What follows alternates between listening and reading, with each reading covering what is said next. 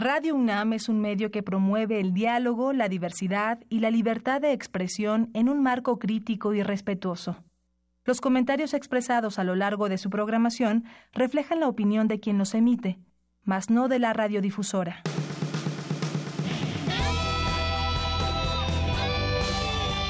Prisma RU. Relatamos al mundo.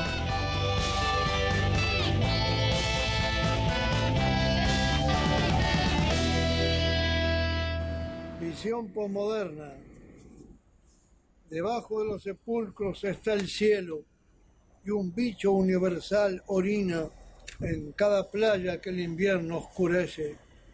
Y hay placas negras, costras despegadas, escudos hediondos lastimando la piel de aquella infanta que una verga de fuego despedazó. Y cerca del intocado horizonte se alzan lágrimas de aire crujiente, se expanden vómitos de humo invulnerable, y los sepulcros se hunden como barcos locos en las arenas fangosas de petróleo y de aceites marchitos.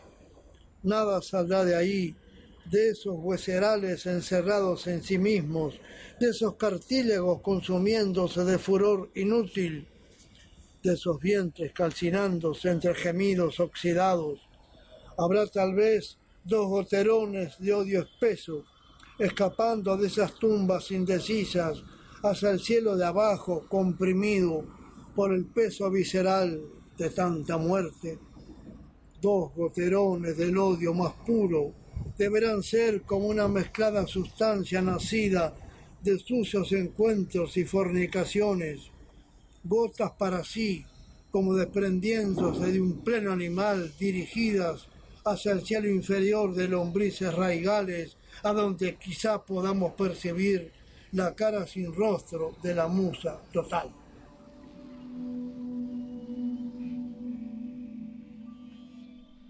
Este poema que acabamos de escuchar se llamó Visión Postmoderna del poeta Saúl Ibargoyen.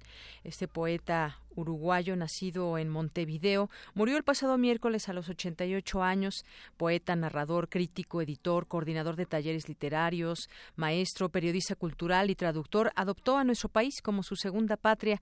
En 2001 recibió la ciudadanía mexicana por naturalización. Y así lo quisimos recordar en este día aquí en Prisma RU de Radio UNAM. Así iniciamos y pues bienvenidos sean todos ustedes a esta emisión del viernes 11 de enero de 2019 del programa Prisma RU. Mi nombre es Deyanira Morán, a nombre de todo el equipo, gracias por estar con nosotros, por acompañarnos en esta emisión y en este ya la entrada del fin de semana. Hoy, como todos los días, información universitaria que le tendremos para, eh, para hoy y también vamos a platicar hoy que es viernes, tenemos la visita del Observatorio Ciudadano de Coyoacán. En esta ocasión vamos a entrevistar junto con el periodista Guillermo Zamora a Díaz Polanco, que escribió un libro en 1997, publicó un libro, La Rebelión Zapatista y la Autonomía, y bueno, pues vale la pena comentarlo, que... Eh, pues es un libro que se publicó en 1997 y hoy traemos eh, a la reflexión los 25 años del EZLN y también pues en qué momento se encuentra y junto por supuesto también con eh, la relación o no que pueda tener con el gobierno actual. Vamos a hablar con él sobre este tema. Eh, Mm, Héctor Díaz eh, Polanco es ensayista, antropólogo, sociólogo e historiador. Vamos a hablar también con Guadalupe Correa, la doctora Guadalupe Correa, para hablar del robo de combustible, porque esto no solamente pues eh, es un tema donde el robo se hace por parte de guachicoleros, sino que es todo toda una industria eh, toda una red de corrupción que llega a las autoridades municipales, a las autoridades estatales, a las autoridades federales. Incluso ya hasta se amparó eh, Carlos Romero de Champs, quien es el líder del sindicato petrolero. Vamos a hablar de ese tema con ella, no se lo pierda. Vamos a tener en nuestra segunda hora de Prisma RU una entrevista con el doctor Adalberto Santana, quien es investigador del CIALC, del Centro de Investigaciones sobre América Latina y el Caribe. Ayer hablábamos sobre la toma de protesta de Nicolás Maduro, con el doctor Eduardo Rosales, y bueno, él nos hacía una crítica muy dura, muy áspera sobre Venezuela, y bueno, pues hoy también tendremos otra, otra postura, otro punto de análisis sobre este tema. Vamos a tener también aquí la visita de Javier Contreras, que es profesor de la FESA Catlán, y con él vamos a tocar algunos temas al análisis, temas coyunturales, audiencias de la Guardia Nacional que todavía eh, continúan y que ha habido duras críticas contra esta intención de modificar la Constitución. Vamos a hablar con él también del programa de jóvenes construyendo el futuro y también del robo de combustibles y plan contra el huachicoleo. Y hoy es viernes de Melomanía RU con Dulce Wet, que nos tendrá recomendaciones en el ámbito musical. No se la pierda. Esto y más. Tendremos también sección de cultura con Tamara Quirós, información universitaria. Así que desde aquí relatamos al mundo. Nos vamos a nuestro resumen informativo. Relatamos al mundo. Relatamos al mundo.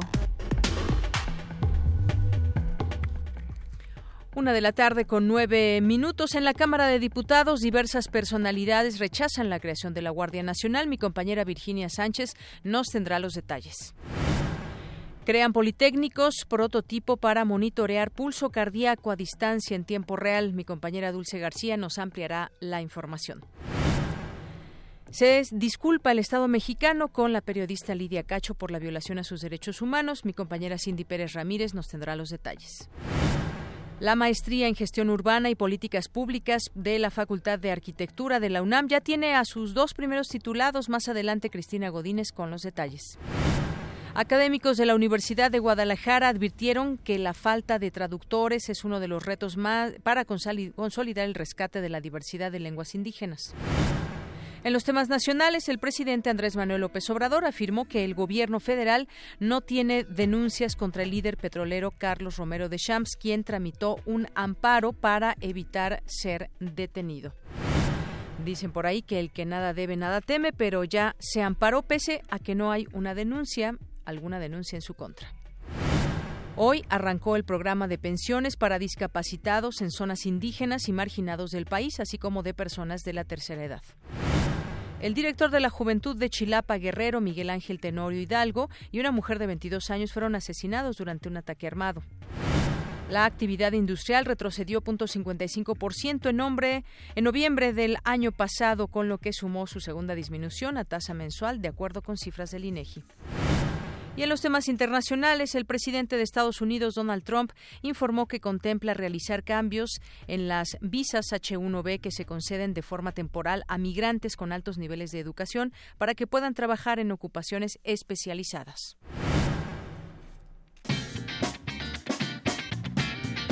Mañana en la UNAM, ¿qué hacer y a dónde ir? El programa pedagógico del Museo Universitario Arte Contemporáneo te invita a sus talleres de una sesión que tienen por objetivo aproximar a los visitantes a algunos elementos formales y discursos propios de la gráfica del 68. Asiste todos los sábados y domingos de 12 a 14 horas al MUAC, ubicado en el corazón del Centro Cultural Universitario. Para mayores informes, visita el sitio www.muac.unam.mx el Instituto de Investigaciones Sociales de la UNAM convoca al décimo Premio Iberoamericano en Ciencias Sociales. Podrán participar investigadores de ciencias sociales de instituciones educativas de América Latina, España y Portugal, quienes deberán presentar un artículo de investigación original e inédito que aborde problemas bien identificados o de reciente aparición en las disciplinas de sociología, ciencia política, demografía y antropología social. Consulta las bases en www.iis .unam.mx para los niños también tenemos opciones. Te recomendamos la obra Orejotas, un gigante con ojitos, de la compañía de danza Atos Garabatos. Esta puesta en escena aborda la historia de un narrador de libros de cuentos que en una de sus páginas se encuentra a Orejotas, un gigante que pasea con su patín del diablo tarareando canciones para su mascota, una lagartija que en realidad es un cocodrilo. Pero un libro es muy pequeño para que viva un gigante, así que el narrador lo ayuda a salir al mundo real. Asiste a la función mañana sábado 12 y domingo 13 de enero, en punto de las 12 del día, al Salón de Danza ubicado en el Centro Cultural Universitario y descubre esta fascinante historia. La entrada es libre.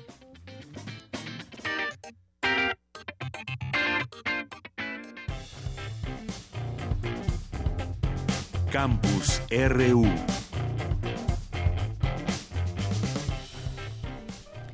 La una de la tarde con 13 minutos en nuestro campus universitario le informamos en cumplimiento al compromiso contraído públicamente en días pasados de reducir su salario en un monto similar al del presidente de la República. El rector Enrique Graue hizo ayer el reembolso a la tesorería de la UNAM por la cantidad, cantidad de 22.350 pesos correspondiente a la quincena 1 de 2019. El reembolso se efectuó mediante un cheque personal del Banco Mercantil del Norte. Adicionalmente, la Universidad de la Nación dará a conocer en los próximos días una serie de medidas que reforzarán su programa de racionalidad presupuestal para el presente año.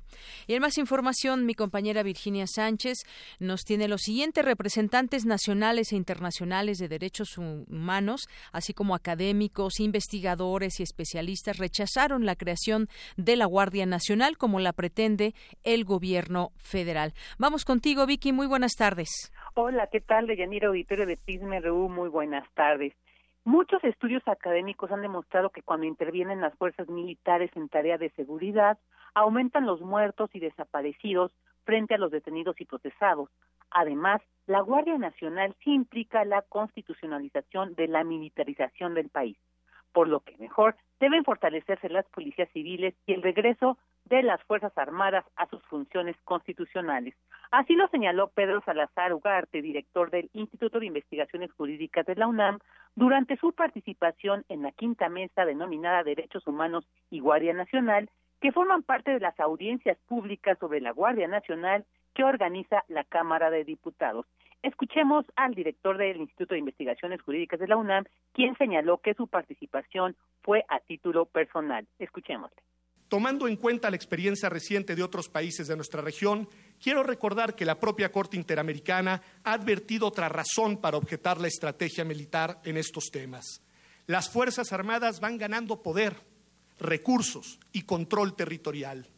¿Por qué aceptarían renunciar a ello como propone la propuesta dentro de cinco años? Así que solo desde la ingenuidad resulta sensato suponer que será fácil el retorno a los cuarteles. Si no se ha podido hasta hoy, mucho menos con las implicaciones que tiene la Guardia Nacional, se podrá mañana. Hoy la apuesta debe ser por el fortalecimiento de las policías civiles y por el paulatino regreso de nuestras Fuerzas Armadas a las funciones constitucionales que les corresponden y que durante décadas ejercieron de manera ejemplar. En tanto, Luis Raúl González Pérez, titular de la Comisión Nacional de los Derechos Humanos, advirtió que la Guardia Nacional no garantiza el terminar con la impunidad y sí debilita nuestra institucionalidad civil y democrática. Escuchemos. La Guardia Nacional representa una respuesta parcial, incompleta y sesgada a la violencia e inseguridad que enfrentamos, con una visión coyuntural y de corto plazo genera el riesgo de que se vulneren derechos humanos, no garantiza en modo alguno ni contribuye sustantivamente a terminar con la impunidad, debilita nuestra institucionalidad civil y democrática, además de contravenir sentencias, recomendaciones y criterios formulados por instancias internacionales en materia de derechos humanos, que estaríamos obligados a cumplir. En todo caso, como paso previo a su aprobación, el Estado mexicano podría solicitar a la Corte Interamericana de Derechos Humanos una opinión consultiva sobre la compatibilidad de una institución como la Guardia Nacional con el régimen iberoamericano de derechos humanos.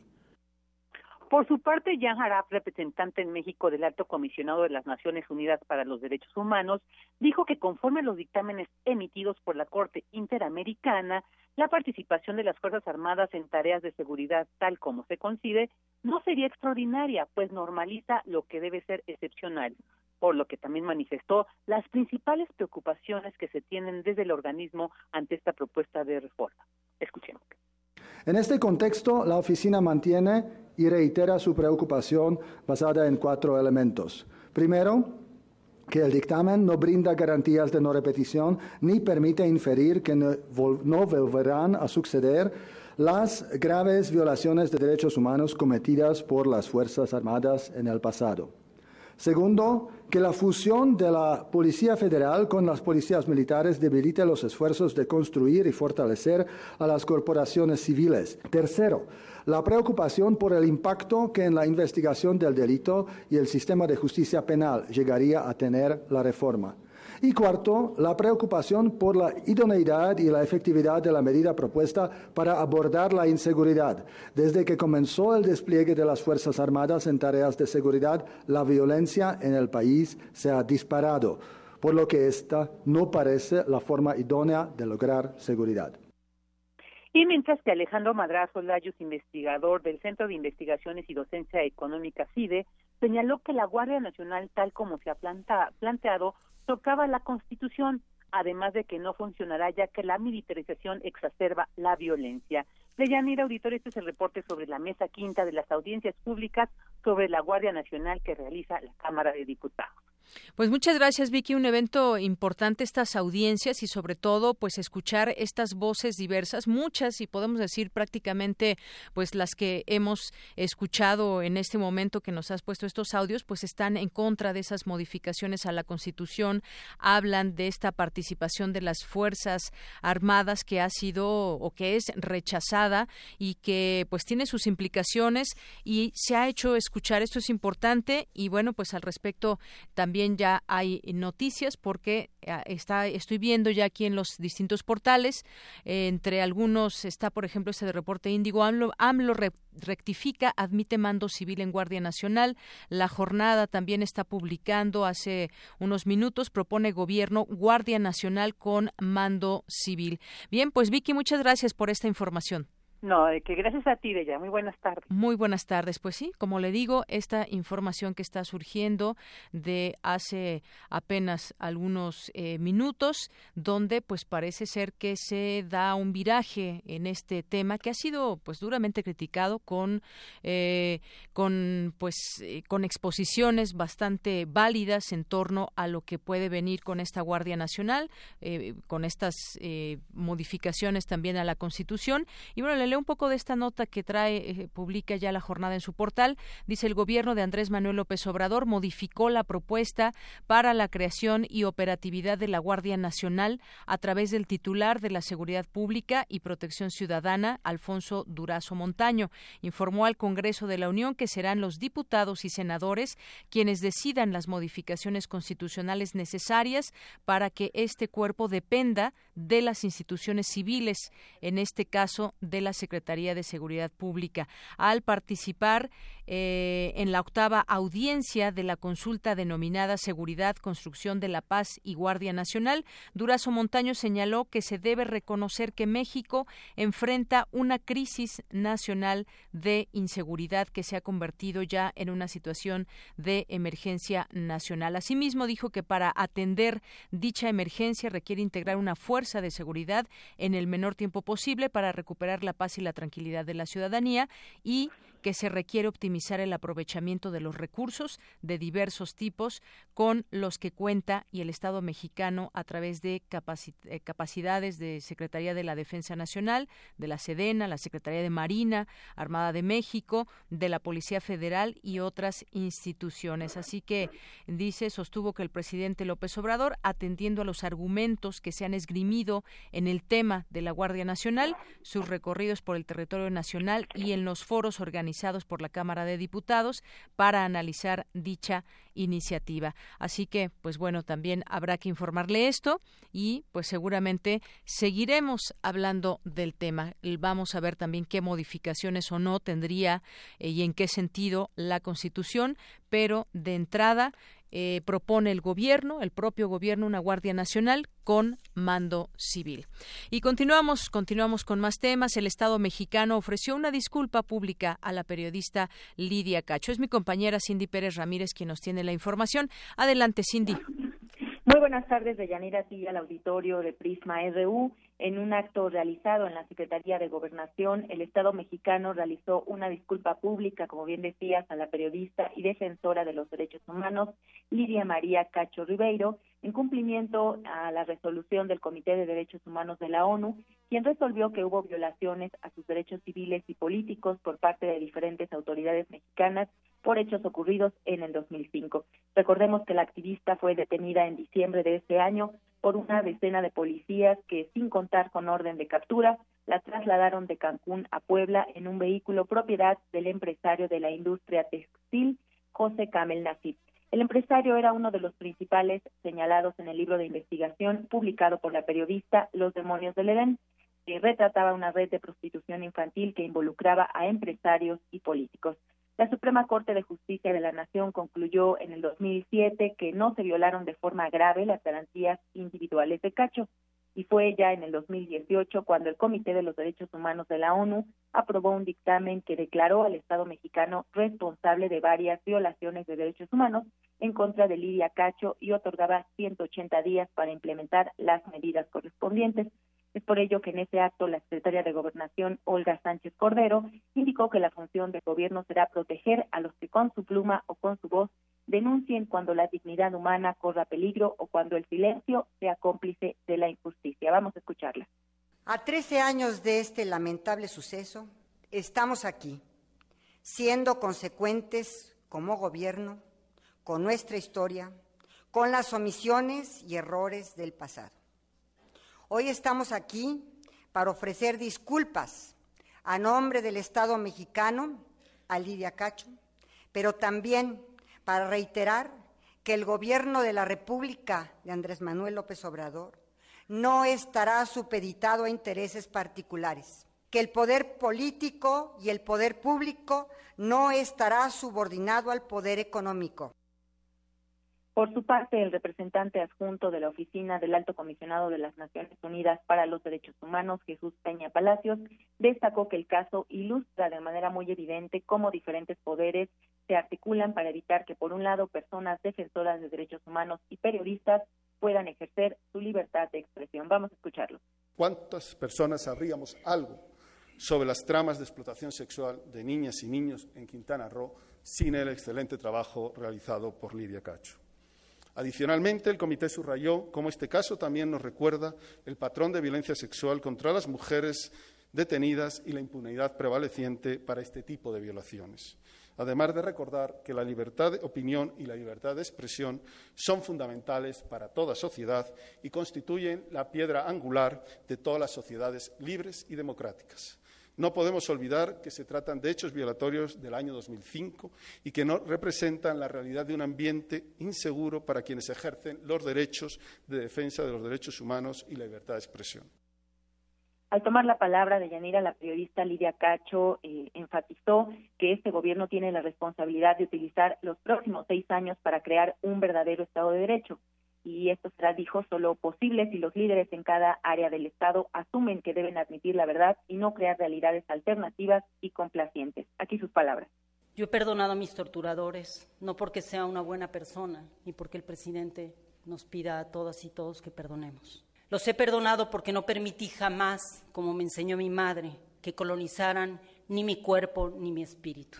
Porque he asumido la responsabilidad informada de demostrar que en México Ninguna mujer, ninguna niña debe sentirse culpable de señalar a los perpetradores de la tortura sexual. Son ellos y no nosotras quienes deben sentir vergüenza de sus actos. Por todas las niñas que sueñan con un país en el que pueden caminar libremente sin, sin miedo a ser violentadas. Por mis colegas asesinadas y asesinados en el campo de batalla del periodismo, seguimos y seguiremos. Deyanira, pues este es el reporte de esta disculpa pública que ofreció el Estado mexicano a Lidia Cacho después de 13 años de, de, tortura que ella, que ella denunció. Así es. Cindy, muchas gracias por esta información. Muy buenas tardes. Buenas tardes. Prisma RU. Relatamos al mundo.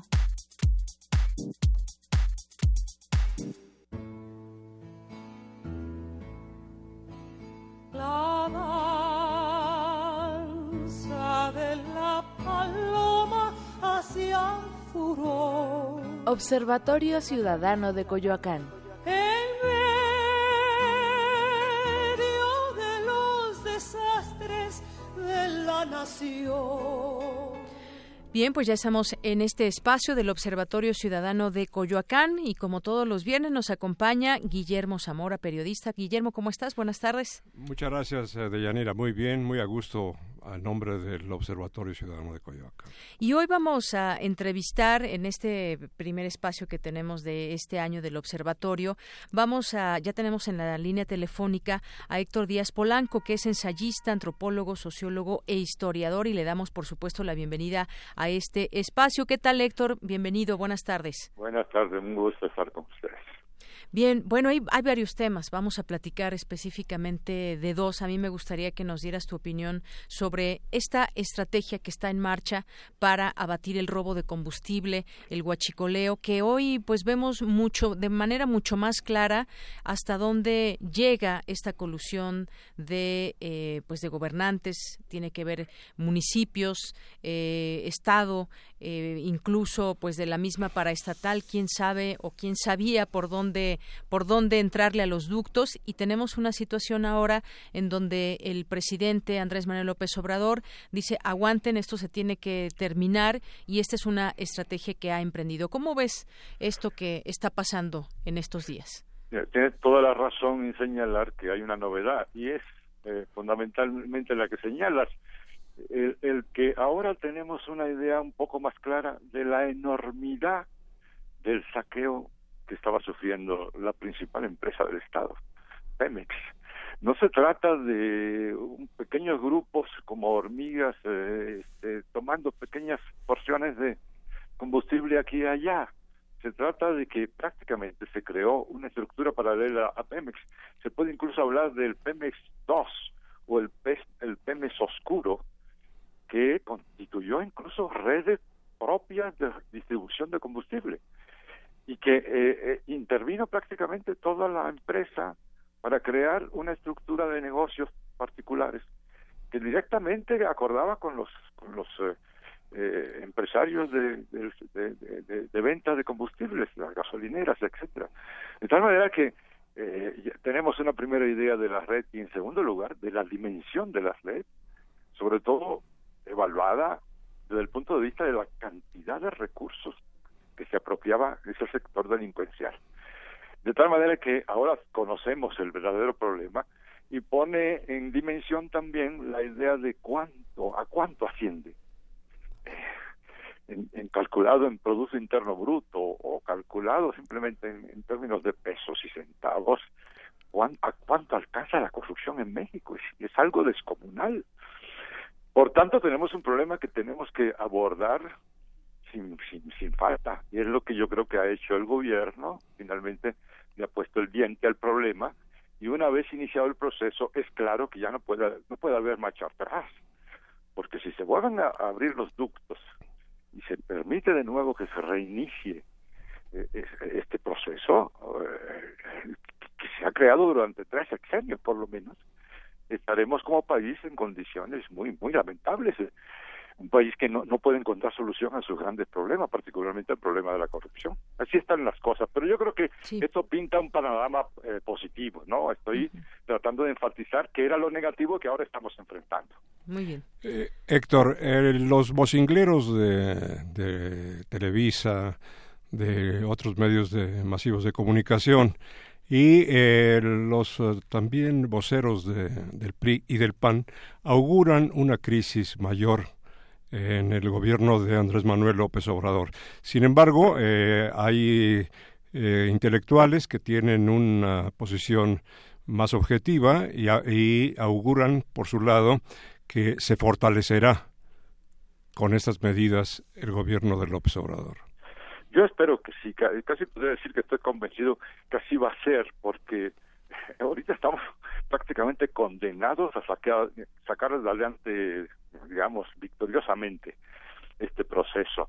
Yo creo que el, huachiqueleo, eh, el robo de combustible, eh, ha recibido un golpe mortal y que se trata simplemente de ahora eh, corregir, digamos, los desajustes que produjo justamente esta acción y que esto va a fortalecer aún más al, al, gobierno frente a la opinión pública. Hay una, una clara distinción entre un sector que no solo está augurando eh, desastres y fracasos, sino que está procurando que eso ocurra, ¿verdad?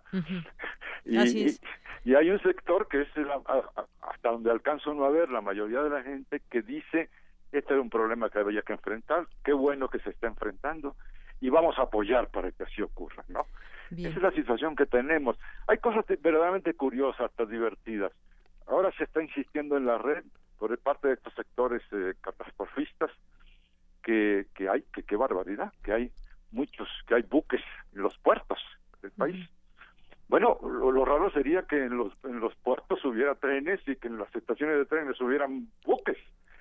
Buques eh, ahí porque, porque precisamente han venido a traer, entre otras cosas, gasolina, porque estamos comprando de eh, tres cuartas partes de, la gasolina, que es expresión de, en paralelo, eh, la parte negativa justamente de la destrucción de Pemex, ¿no?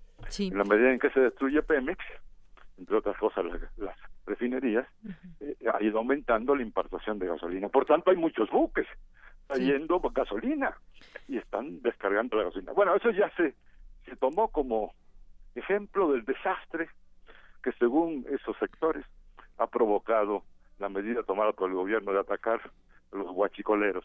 Sí. Pues bueno, es, eh, estamos verdaderamente en una campaña que lo que intenta es producir desasosiego, pánico en los sectores populares, en los sectores de consumidores, para, digamos, ahogar el proceso socioeconómico del, país. Héctor, no puedo dejar de preguntarte también y pasando a otro tema sobre el zapatismo que eh, los el STLN que cumplió 25 años hace unos unos días y que pues ahora han señalado que pues no están rechazando la construcción del tren Maya en tierras chiapanecas y bueno, pues una historia de encuentros y desencuentros ahora con ya como presidente Andrés Manuel López Obrador. Tú escribiste un libro, La Rebelión Zapatista y la Autonomía, muy interesante, donde habla, y además, bueno, tú estuviste muy de cerca participando en estas eh, mesas que en su momento hubo y en distintos momentos y con distintos gobiernos. ¿Cómo ves este tema entre el zapatismo, el ZLN y el gobierno actual? Eh, para empezar, yo creo que habría que recordar que los que formamos parte del movimiento que condujo a Morena y luego al proceso electoral, etcétera, eh, muchos de nosotros venimos eh, de los movimientos sociales, incluyendo específicamente al zapatismo, y que a partir de eso, yo opino radical y abiertamente que la causa indígena y la causa zapatista en particular es una gran causa, con la que de ninguna manera podemos eh, establecer un pleito, una, un desacuerdo que, que conduzca, digamos, a rupturas o a, o a choques eh, en ese sentido, creo que el, posicionamiento de Andrés Manuel, cuando se le preguntó sobre el asunto, es el correcto. Es decir, no vamos a pelearnos con el ZLN, con el zapatismo. Eso sería absurdo, eso sería totalmente inconveniente. De lo que se trata es que sepamos llevarnos. Eh, eh, Morena en, su, en particular debe tener paciencia y eso creo que es el mensaje de Andrés Manuel también.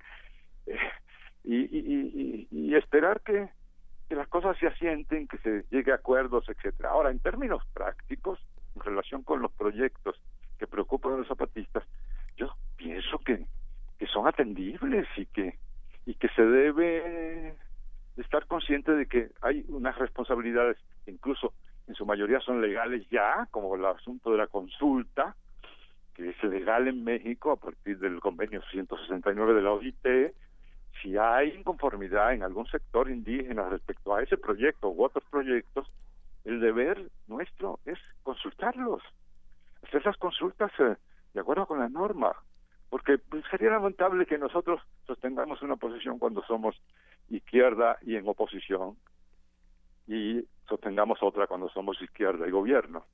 Yo creo que eh, tiene que haber una congruencia en ese sentido. Yo creo que eso es perfectamente compatible con los proyectos que ha planteado el presidente para desarrollar el sector del sureste, del istmo de Tehuantepec, etcétera, y en todo caso hacer las consultas, hacer los análisis, eh, los estudios para la sustentabilidad, para cuidado del medio ambiente, de tal manera que nos comportemos a, a, la altura de la civilidad sobre estos asuntos que se ha alcanzado a nivel internacional y que en muchos casos, este es el caso, se han convertido incluso en ley interna.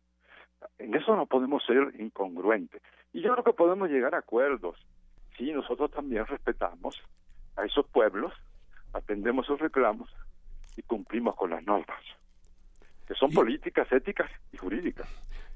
Héctor, y acerca de la posición que ha asumido el eh, subcomandante Marcos.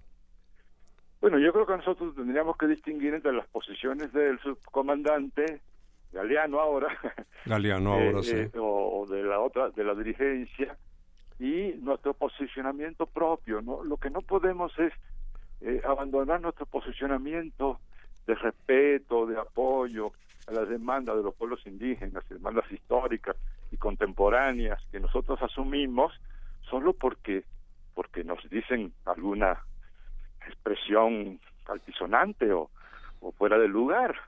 Eh, la gente evaluará ese ese aspecto, ¿no? No quiero entrar en, en, en, en, en qué tipo de, expresiones y frases son son muy conocidas. Yo creo que son están fuera de lugar y son inapropiadas, ¿no? Por parte de, de esta dirigencia.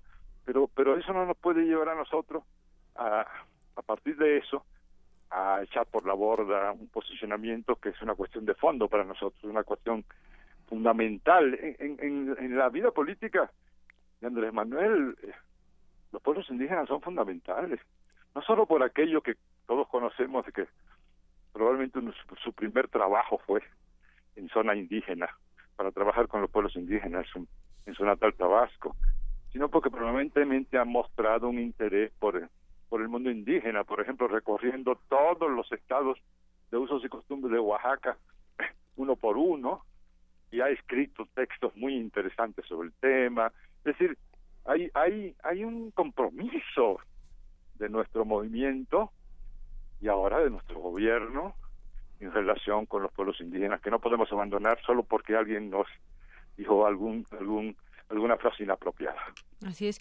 Héctor, pues sí es un tema donde pues mucha gente pues ha seguido esa trayectoria del EZLN, eh, como este es un grupo autogestivo, como es un grupo que pues ha logrado también desencadenar una serie de reflexiones que nos llevan a ver este estos grupos indígenas pues no como grupos que están ahí relegados, sino como grupos que también pueden eh, aportar mucho eh, desde sus comunidades a nuestro país. Y bueno, tú Tú fuiste parte también de eh, pues este proceso de diálogo entre el ZLN y el gobierno federal en su momento. Y bueno pues hay mucho como dices que hacer hay pendientes, ¿qué pendientes hay? Ellos hay que recordar que en algunos momentos se rompió el diálogo por eh, porque el gobierno en su momento no cumplía con los acuerdos de San Andrés Larrainzar.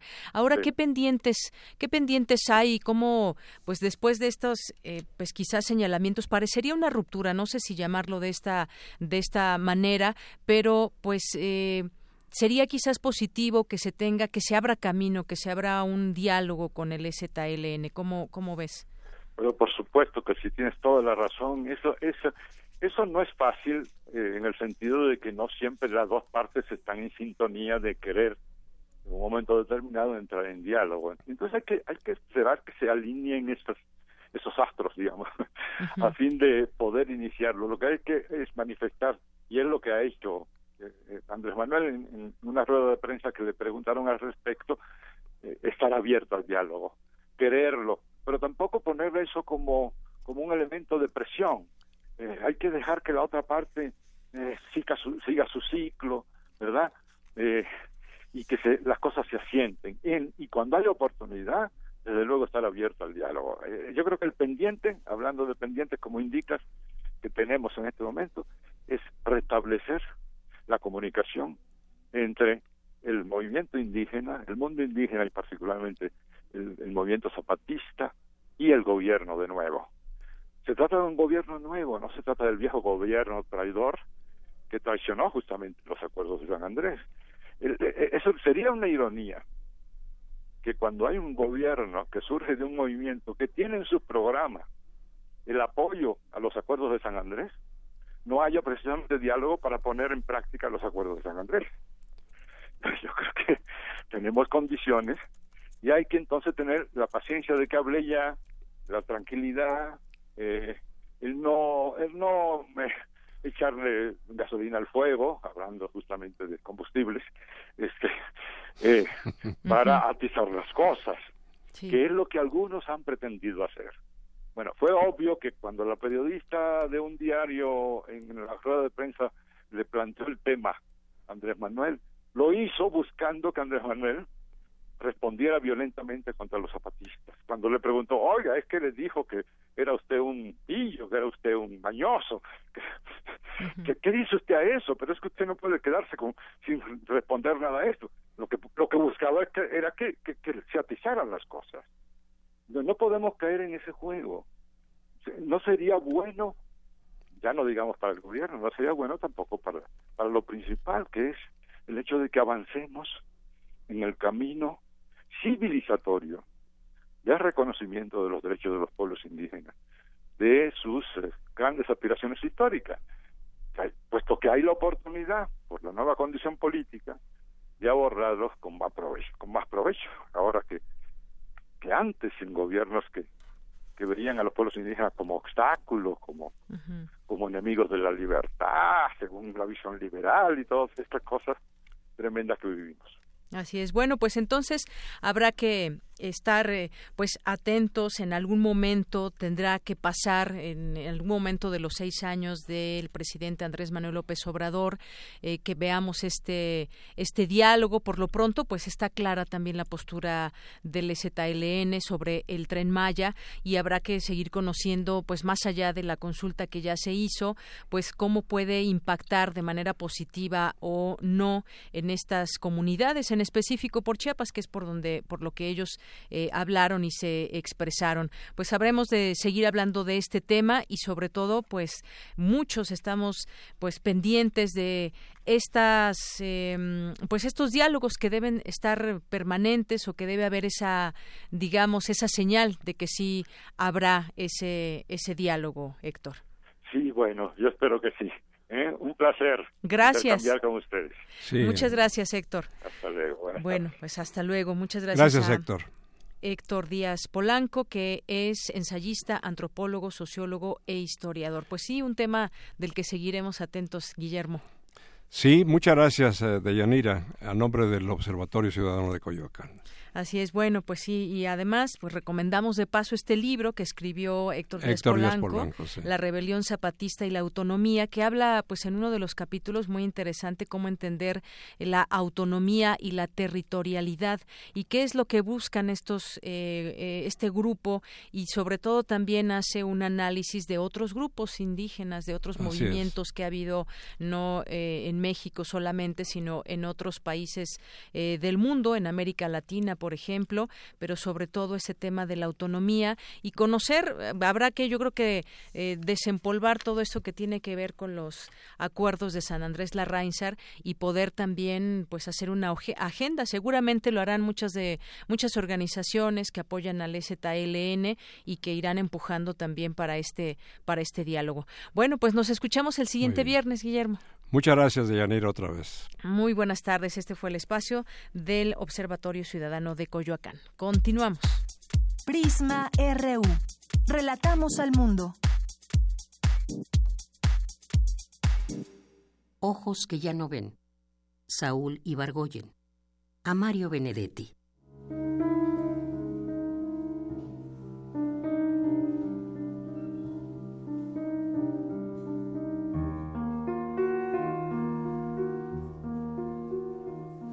Es este el mar que tus ojos de ayer ya no contemplan, y aquella es la luz que tus ojos no verán venir hacia ti, con sus impalpables escamas de oros populares y de lúcida sangre.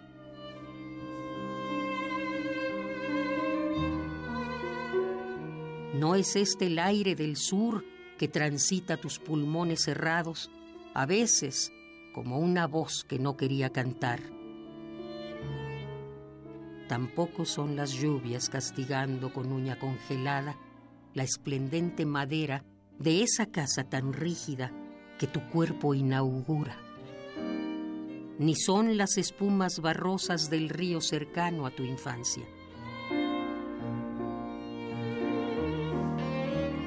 el oceánico río del que nunca pudiste separarte, ni el verde que tus ojos no podrán ver otra vez, el verde de una ciudad sin muros, ni fronteras, ni huesos de tranvías amarillos, ni calles de barrios enquietecidos, a donde fermente el futuro con toda su sacra violencia y sus banderas.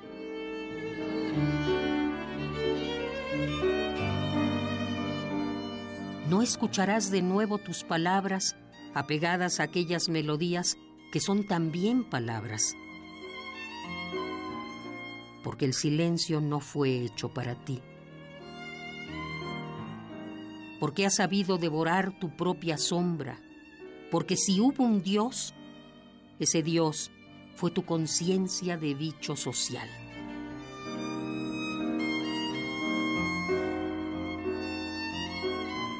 Porque verbo fuiste quizá desde siempre, y en verbo de muchos con nosotros serás.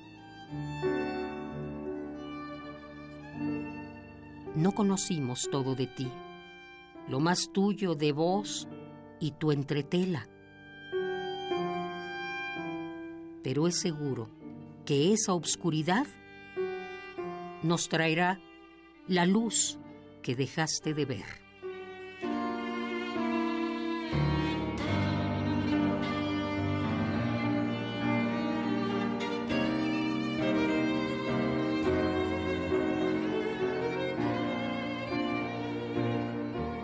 Saúl Ibargoyen, 1930-2019, In Memoriam.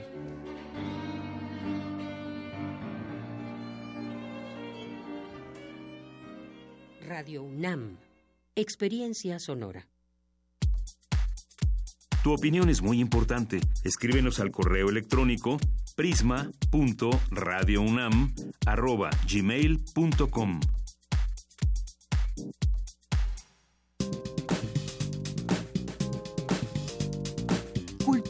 RU.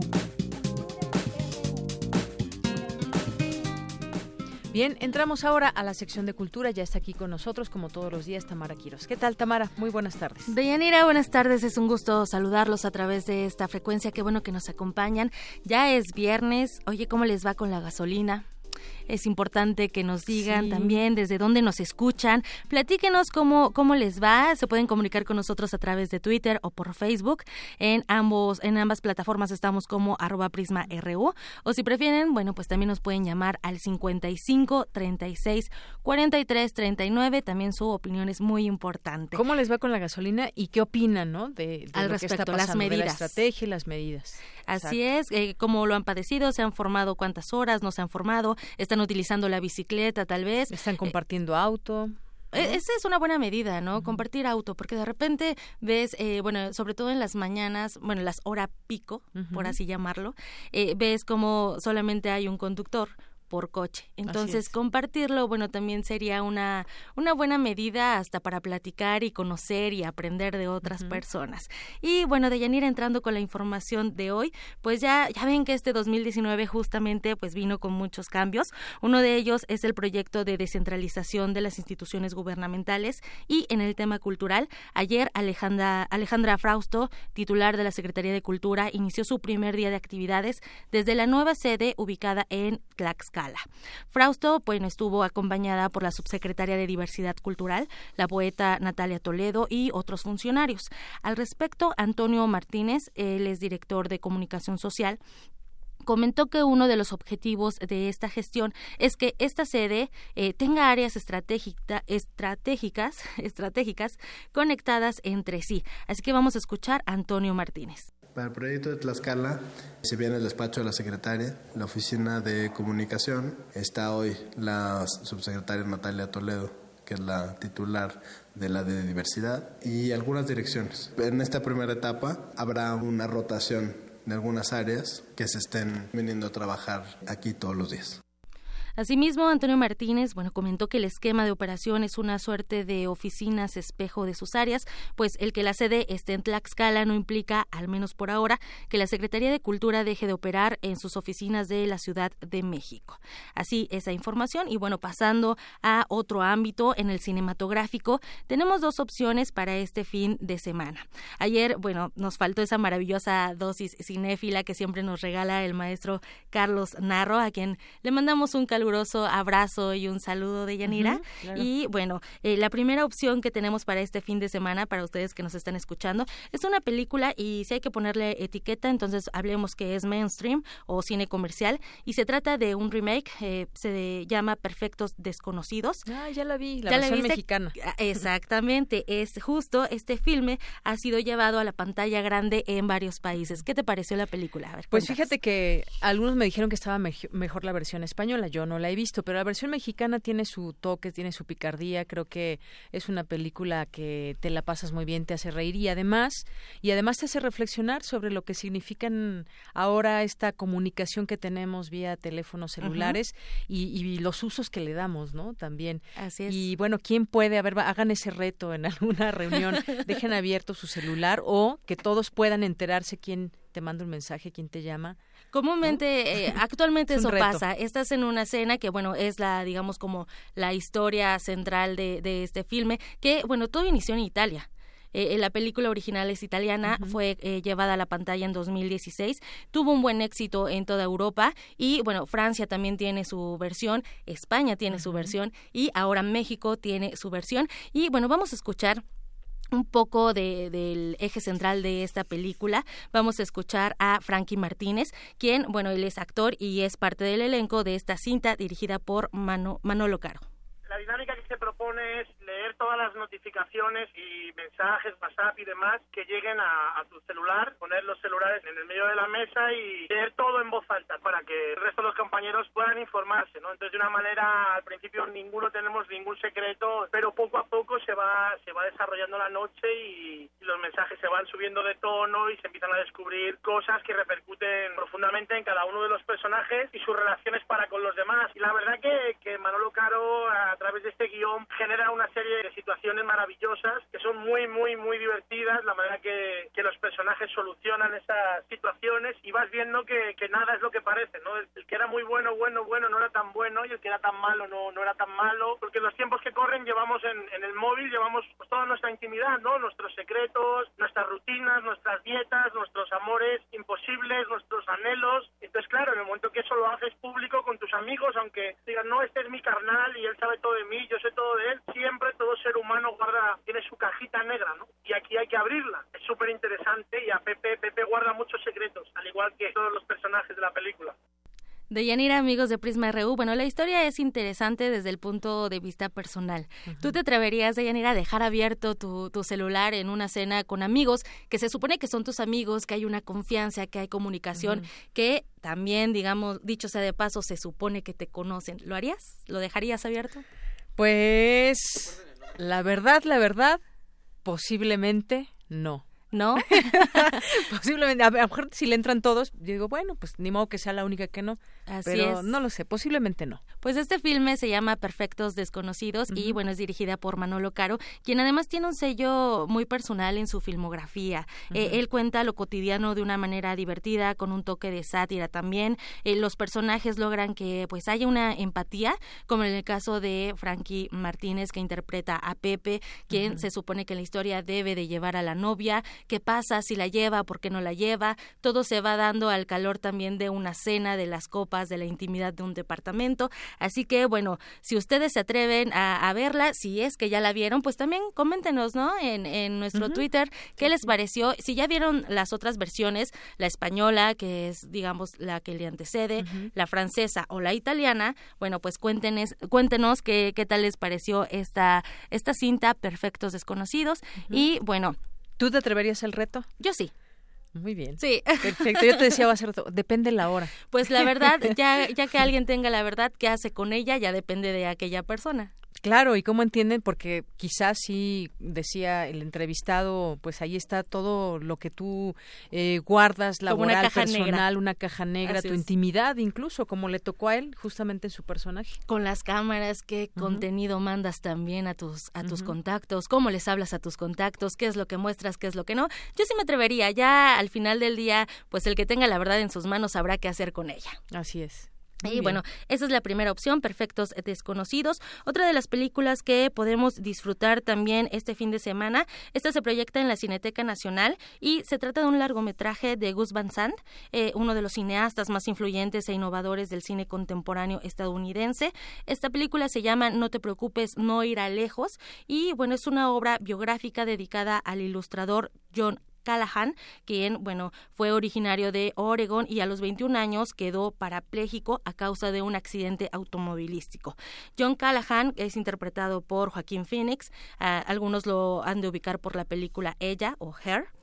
Y bueno, es, es un alcohólico y este viaje fílmico nos permite ser testigos de su recuperación después del accidente, pero también del proceso que el, el protagonista lleva a través de, bueno, el proceso de recuperación tanto físico, por el accidente automovilístico, cómo, eh, cómo es, eh, cómo maneja su forma de beber.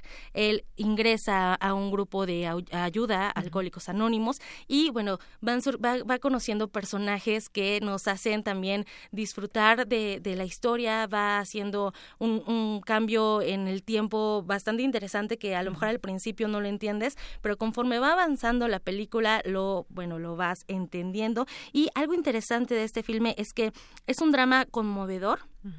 El protagonista eh, tiene un don especial, bueno, descubre a través de este proceso tanto físico como espiritual como mental, descubre que tiene un don para dibujar.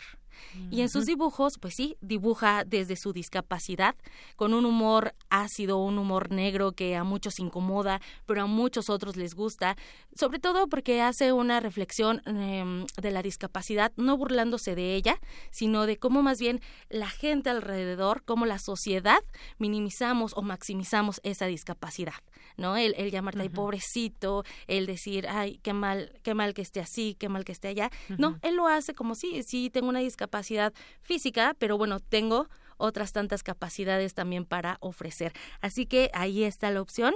Sí. Esta película se llama No te preocupes, no irá lejos. Y bueno, está la opción para que vayan también a la Cineteca. Y nos vamos a ir con un fragmento de una canción que es parte de la banda sonora de esta canción.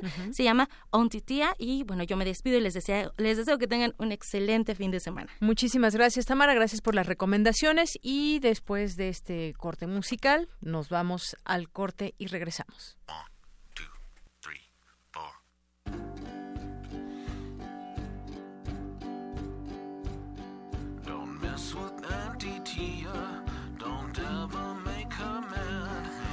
If you do, I'm telling you, you'll be sorry that you had Auntie Tia, Tia, Tia, Auntie Tia, Tia, Tia, Auntie Tia, Tia, Tia. And I say, hey,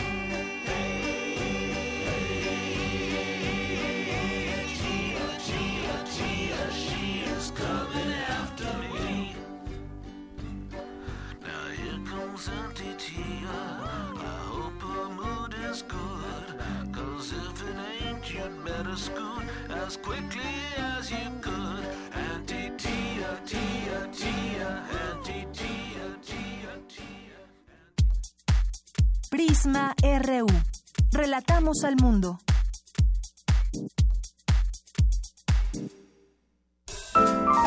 ...2019... ...100 años del nacimiento de J.D. Salinger... El guardián entre el centeno de 1951 fue una novela controversial para su época. A través de la historia de su joven y rebelde protagonista, Holden Caulfield, nos habla sin reserva de temas polémicos como la sexualidad, la religión, la política, algo que los escritores contemporáneos a él no se atrevían. Imaginemos nada más, ¿no? Lo que, lo que un evento eh, de esa magnitud, el publicar un libro eh, de esa magnitud, impacta en el escritor, ¿no? Yo creo que en buena medida el retraimiento y la reclusión posterior de Salinger, pues se debieron a esto, a que no pudo lidiar realmente con el éxito de la, de la novela. Mauricio Montiel Figueiras, escritor. J.D. Salinger, 96.1 de FM. Radio UNAM, experiencia sonora.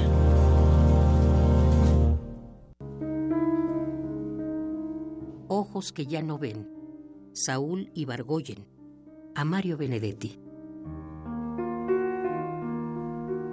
Es este el mar que tus ojos de ayer ya no contemplan, y aquella es la luz que tus ojos no verán venir hacia ti.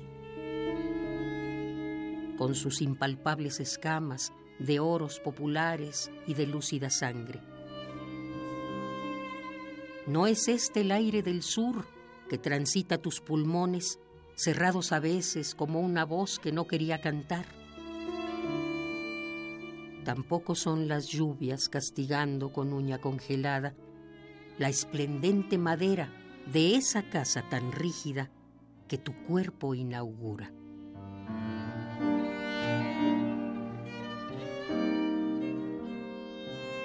Saúl Ibargoyen, 1930-2019, In Memoriam.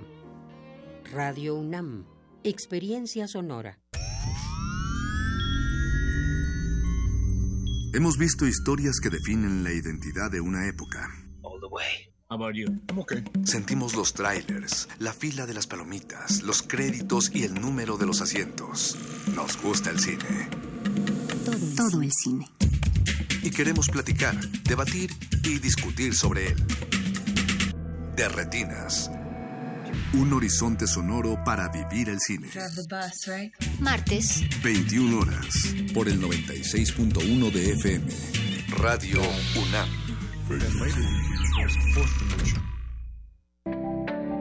El PT seguirá de tu lado. Fue mucha la confianza depositada en el Partido del Trabajo, la cual se traducirá en respetar y honrar el mandato del pueblo. El cambio que tanto anhelamos. Asumamos juntos el reto que representa la nueva etapa de México. Participa, acércate al Partido del Trabajo. Vamos a cumplir lo prometido. No te vamos a fallar. El PT está de tu lado. Museo de Arte Moderno presenta la exposición Colección Abierta El Espejo de Venus, Galaxias, Tapices y Sumario de Fotógrafos. Integrada con 189 piezas de más de 70 destacados artistas, se reúnen pintura, escultura, fotografía, grabado, litografía y dibujo de artistas como Matías Geritz, Lilia Carrillo, Juan Soriano, Vicente Rojo. Colección Abierta El Espejo de Venus, Galaxias, Tapices y Sumario de Fotógrafos se puede visitar en el Museo de Arte Moderno en Chapultepec, Ciudad de México. A bordo de la nave de la Resistencia existe una habitación que nunca se abre. Excepto la última hora del último día de la semana. Ahí- vamos a reírnos del mundo, a demoler los muros con canciones, a bailar en la posición que queramos. Todos eligen la música. Todos la disfrutan. Todos la bailan. El Buscapiés. Tú eres el alma de esta fiesta. Viernes, 22 horas. Por el 96.1 de FM. Radio UNAM.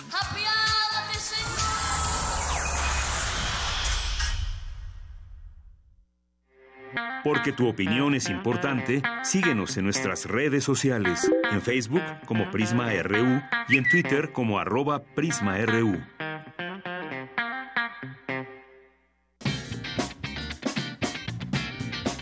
Hoy en la UNAM, ¿qué hacer y a dónde ir? No te puedes perder Temporal, programa de residencias, exposición que pretende reflexionar sobre la práctica de las residencias artísticas desde la colaboración entre individuos y la hospitalidad. La temática de la mayoría de los proyectos de estos artistas gira en torno a las problemáticas y condiciones éticas del trabajo, pero no en respuesta a una premisa curatorial, sino a la lógica de las investigaciones que cada uno de ellos tenía en curso. Asiste al Museo Universitario Arte Contemporáneo, ubicado en el Centro Cultural Universitario, abierto de miércoles a domingo de 10 a 18 horas. Esta exposición estará vigente hasta el próximo 31 de marzo de 2019. La entrada general es de 40 pesos. Si te gusta inventar, experimentar, adquirir nuevos conocimientos y eres alumno de química, aquí te tenemos una excelente oferta. Pon a prueba tus habilidades y diseña un experimento didáctico con los conocimientos que has adquirido. La Facultad de Química, a través de las Secretarías Académicas de Investigación y Posgrado, así como los departamentos de Química Inorgánica y Nuclear, te invita a participar en la Sexta Feria de la Química 2019, que se realizará el viernes primero de marzo en el patio central del edificio A de esta facultad. Las inscripciones de los son hasta hoy 11 de enero. Consulta las bases en www.quimica.unam.mx. Te recomendamos la tercera temporada de Simbiosis, programa periodístico que junta a la ciencia con la problemática social en busca del camino a la solución de los mismos. Un multipremiado equipo de comunicadores de la ciencia de la UNAM realizan reportajes sobre los temas importantes de los que casi nadie habla de una forma dinámica para su total comprensión. Sintoniza hoy y todos los viernes en punto de las 21 horas la señal de TV UNAM por el canal 20.1 de televisión abierta.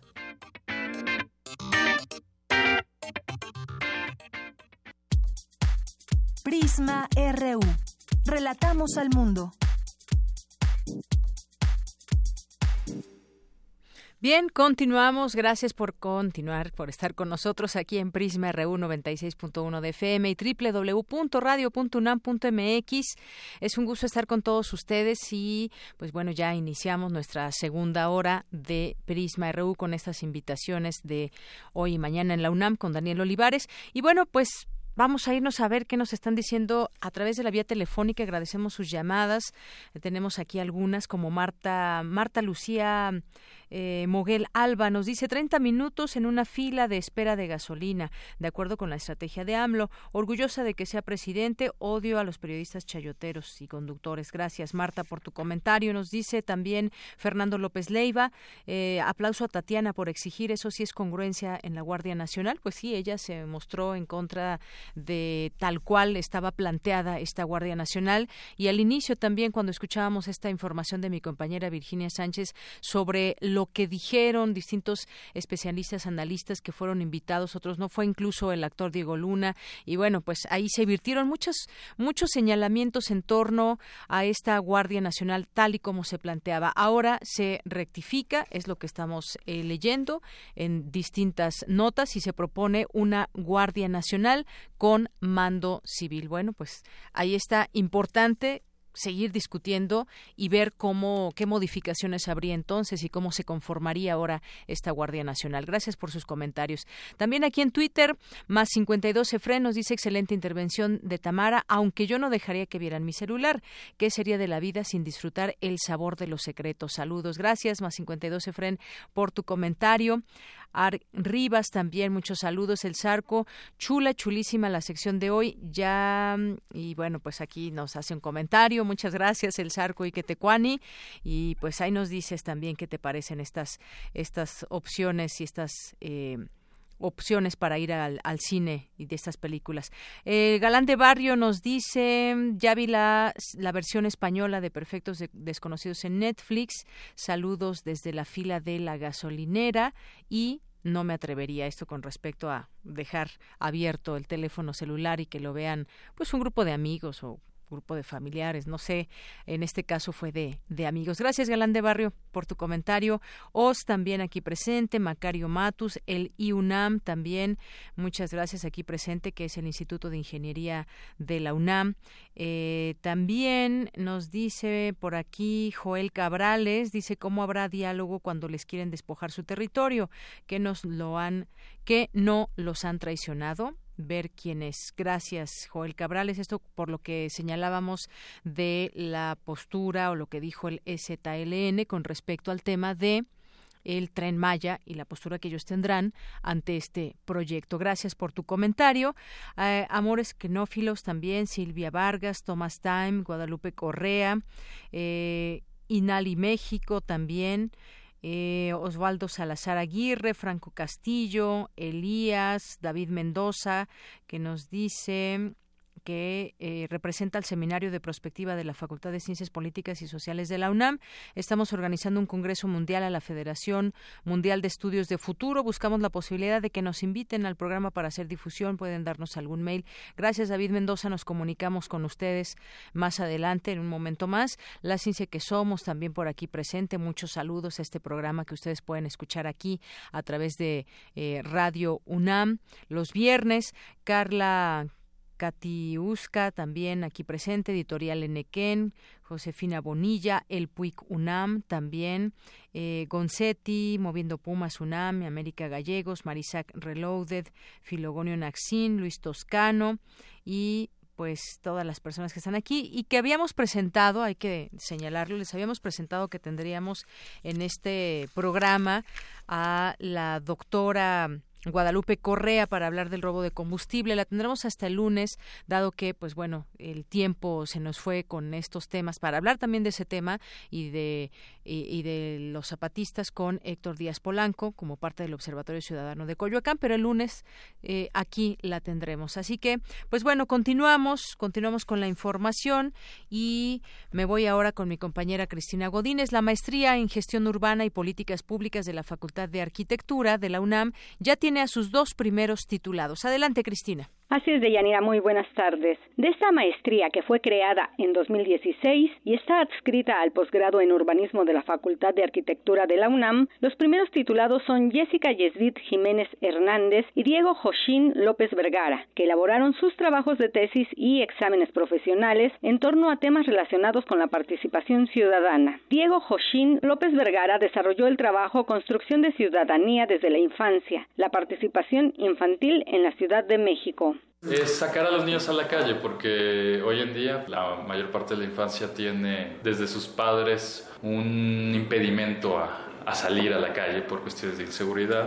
Y por otro pues están envueltos en otras dinámicas ya más relacionadas a la tecnología, cuando pues la verdad la Ciudad de México sí se presta para tener un, espacios de convivencia para la infancia y para todas las edades y que la importancia que le di a este tema es que si lográramos ciudades que fueran aptas para los niños podrían ser aptas para todos, desde adultos, adultos mayores y la misma infancia. El tema Obstáculos para la participación ciudadana en la Ciudad de México, caso del Centro de Transferencia Modal CETRAM, Constitución de 1917, lo estudió Jessica Yesdit Jiménez Hernández. Faltan mecanismos para que las personas puedan opinar te dicen más o menos cómo, pero al momento de que lo quieras implementar, no tienes la facilidad. Y la información muy reservada también. Justamente buscar una modificación a la ley de participación ciudadana y a la forma de las consultas ciudadanas, sobre todo a la forma en cómo se aplican las consultas ciudadanas. Yo propongo que en base de una información previa, que se hagan estudios de impacto urbano social y a partir de esos estudios de impacto social se pueda diseñar proyectos que realmente beneficien a la localidad y a los usuarios. En la creación de la maestría en gestión urbana y políticas públicas participaron diversos profesores de la universidad, así como un comité integrado por la Facultad de Arquitectura y los institutos de Ingeniería, Geografía e Investigaciones Sociales. Su propuesta académica busca formar egresados de alto nivel, con conocimientos y habilidades para mejorar los entornos urbanos a partir del desarrollo de proyectos. De Yanira, este es mi reporte. Buenas tardes. Gracias, gracias Cristina Godínez por esta información. Estudiantes del Instituto Politécnico Nacional diseñaron un prototipo para monitorear el pulso cardíaco a distancia en tiempo real. Es mi compañera Dulce García quien nos tiene esta información.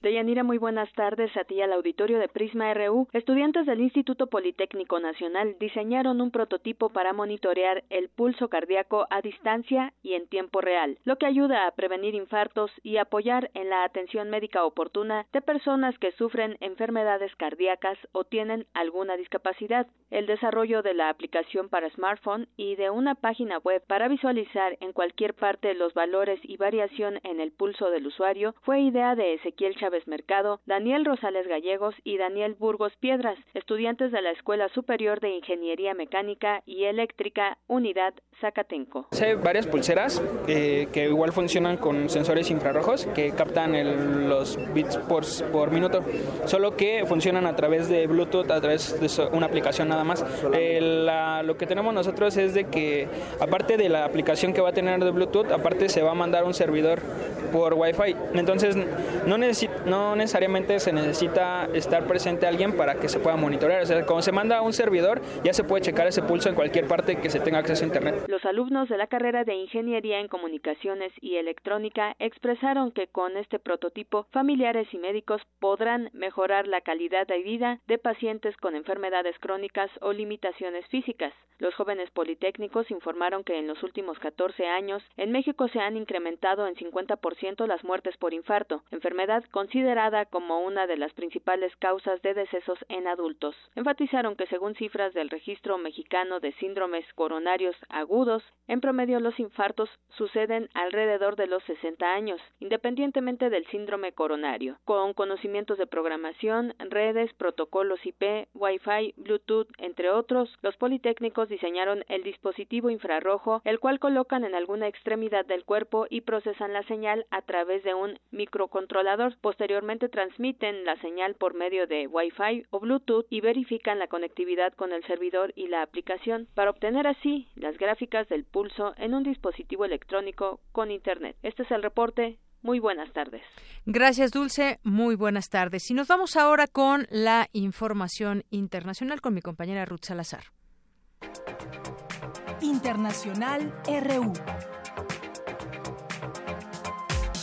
El Pentágono informó que comenzó el proceso para retirar a sus militares de Siria, donde combatían al autodenominado Estado Islámico, tras el anuncio del presidente estadounidense Donald Trump de su salida del país. La Agencia de la ONU para los Refugiados expresó su profunda preocupación por el aumento de asesinatos a civiles, entre ellos de mujeres y niños en el enclave de Jajin en el este de Siria, que además está provocando un desplazamiento a gran escala. Habla el portavoz Andrew Magenis.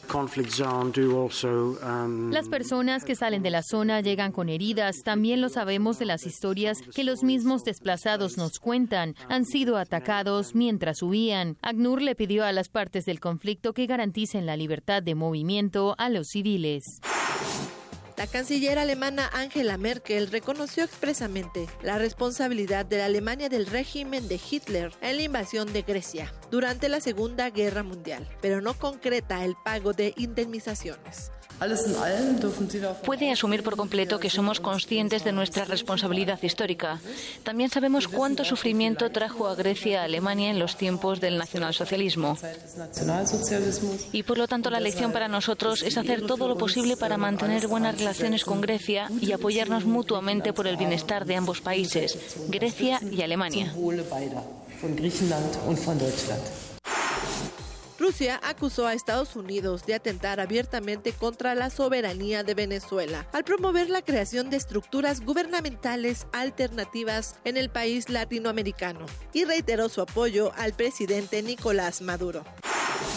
Por su parte, Nicolás Maduro instó a los líderes regionales a participar y organizar una nueva cumbre de presidentes y jefes de Estado de la comunidad de estados latinoamericanos y caribeños. Nosotros somos una de las víctimas principales de esa intolerancia ideológica. Sobre el tema Venezuela, yo he propuesto en varias oportunidades que se convoque a una cumbre de presidentes y presidentas para discutir agenda abierta, todos los temas que tengamos que discutir de cara a cara.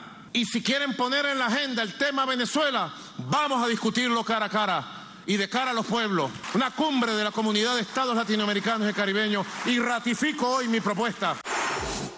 Con audios de Euronews, las breves internacionales con Ruth Salazar. Relatamos al mundo.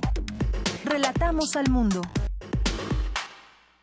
Bien, continuamos, son las 2 de la tarde con 20 minutos. Bueno, ayer platicábamos ya sobre este tema en el marco de esa toma de protesta de eh, Nicolás Maduro en un segundo mandato allá en Venezuela y comentábamos varias cosas, la, eh, la postura de varios países, la postura de la OEA, eh, también la Asamblea Nacional de eh, de Venezuela y bueno pues eh, finalmente lo que destacábamos que la OEA considera como ilegítimo el gobierno de Venezuela. Para seguir hablando de ese tema tenemos ahora también el punto de vista, el análisis del doctor Adalberto Santana que es investigador del Centro de Investigaciones sobre América Latina y el Caribe de la UNAM y es especialista en el pensamiento político latinoamericano.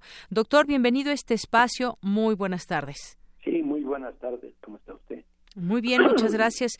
Pues quisiéramos conocer su, su análisis sobre esto que está pasando, sobre todo enmarcado en un contexto internacional también, sobre todo aquí en América Latina. El caso habría que, yo creo que identificar una serie de elementos que la OEA tiene un gran desprestigio a nivel mundial y a nivel latinoamericano, dado que se ha destacado por ser pues un, un organismo intervencionista, particularmente que muchas veces choca con las posturas de distintos gobiernos de América Latina. En especial, por ejemplo, eh, para dar un, claro ejemplo, es que el señor eh, presidente o el secretario general de la OEA, pues en buena parte sigue los lineamientos de la política norteamericana, incluso se ha enfrentado al propio gobierno de Uruguay, en el caso particular de Venezuela, dado que el gobierno de Uruguay, al igual que el gobierno de México, pues son más respetuosos de la soberanía y la autodeterminación y no son injerencistas en el caso de Venezuela y de otros países más. Y por el contrario, la OEA ha tratado de intervenir junto con otros países, gobiernos, mejor dicho, de América Latina, porque no son países, hay que identificar que los actores principales son los gobiernos. Y en el caso mexicano, particularmente, pues tenemos dos posiciones. Una, la que tenía el gobierno anterior del presidente Peña Nieto y su canciller, que eran intervencionistas, y ahora la del gobierno del presidente López Obrador y su canciller, que ya no son intervencionistas para el caso de Venezuela. Entonces no es la posición de México, son dos posiciones encontradas que tenía el anterior gobierno y el actual gobierno mexicano. Así es. Y bueno, ¿quién digamos o qué a quién corresponde? Sabemos que hay una situación en Venezuela que pues bueno, hay niveles de inflación, hay una que han llamado pues eh, crisis en el desabasto de ciertos alimentos, de ciertos productos. Algo está pasando en Venezuela. Los números ahí lo, reflejan. Eh, ¿Cuál sería una posible solución o cuál es el papel también que deben pues jugar los organismos internacionales? Eso es, lo que no eso es lo que no señalan los medios de comunicación porque también manipulan la información. En Venezuela hay una crisis, pero ¿quién origina la crisis? Pues principalmente el gobierno de los Estados Unidos, dado que le compra el petróleo a Venezuela, pero no le paga cuando es el principal producto de exportación de Venezuela. Le está reteniendo todos los recursos en los Estados Unidos cuando Venezuela vende el 80% de su producción a los Estados Unidos y esto genera evidentemente un, un bloqueo económico en la economía venezolana, lo cual, bueno, repercute en distintas expresiones de su vida económica, política y social. Hoy en día, por ejemplo, hace recientemente, hace unos días, a principios del año, pues recibió el presidente Maduro al presidente de Turquía, Erdogan, dado que hoy Turquía le compra buena parte de la producción de oro a Venezuela y con eso logra satisfacer algunos de los elementos necesarios para la sobrevivencia económica de Venezuela pero en, el, en efecto el grave problema que tiene Venezuela es un bloqueo económico por parte de Estados Unidos y de los aliados regionales de Estados Unidos, como pueden ser los gobiernos, la mayoría de ellos que forman parte del Grupo de Lima o países de Europa Occidental. A su vez, también Venezuela tiene el apoyo de otros países, como decíamos el caso de Turquía, el caso de China, el caso de, de Rusia, ¿sí? Que le han comprado petróleo y que permite precisamente resolver su situación de crisis medianamente.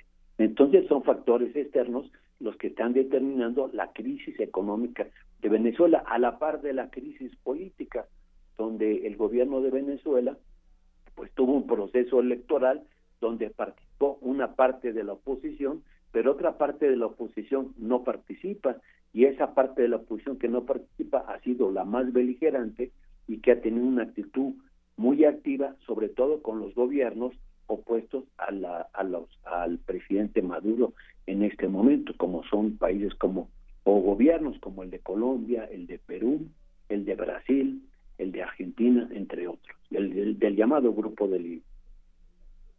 Así es. Y bueno, también hay una hay una pregunta así, hay una nota que encontré aquí en el Clarín de Argentina y dice Venezuela se hunde, entonces ¿por qué Nicolás Maduro logró un segundo mandato? Y esto me lleva a pensar también en esto que han señalado la oposición, los opositores dentro de Venezuela y fuera también sobre el tema de las elecciones. Hay una verdadera democracia en estas eh, elecciones que se llevaron a cabo, estas últimas que pues llevan a muchos a considerar legítimo o ilegítimo este gobierno de, Nicolás Maduro? Sí, mire, lo que ocurre ahí en Venezuela es que hay dos oposiciones que también aparece poco en los medios de comunicación. Una oposición, una oposición que sí participó en el proceso electoral del 18 de mayo de 2018 y otra oposición que no participa y que desconoce al gobierno y a todo proceso electoral que hay en Venezuela y que esa oposición en buena medida tiene representaciones en la Asamblea Nacional y que también esa Asamblea cayó en desacato según el ordenamiento del Tribunal Superior de Justicia de, de Venezuela. Entonces, cuando se maneja que hay una oposición, es que no hay una sola, hay muchas oposiciones y particularmente dos que tienen dos posturas totalmente distintas. Lo que ocurre que una de ellas sí está apoyada por el gobierno norteamericano y por los gobiernos que los de los países que integran el grupo de Lima. Así es.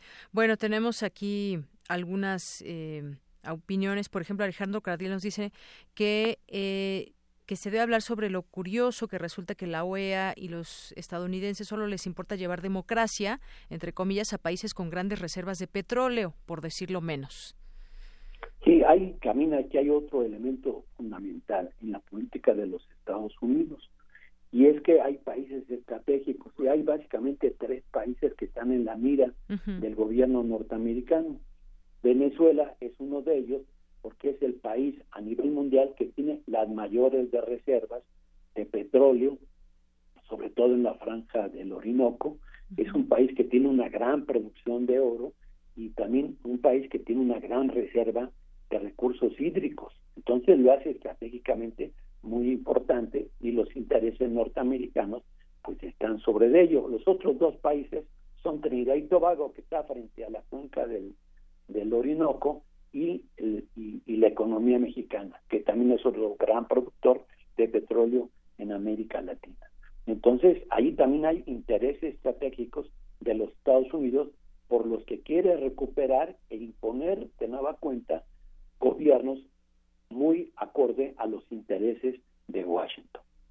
Muy bien. Bueno, pues esto es también un punto de vista eh, diferente. Hemos tenido aquí distintos puntos de vista en torno a Venezuela, quien definitivamente llama que es un gobierno ilegítimo. Hay otras opiniones y por eso queríamos también conocer la opinión de usted, doctor, sobre este tema, porque empieza apenas este mandato, este segundo mandato de Nicolás Maduro.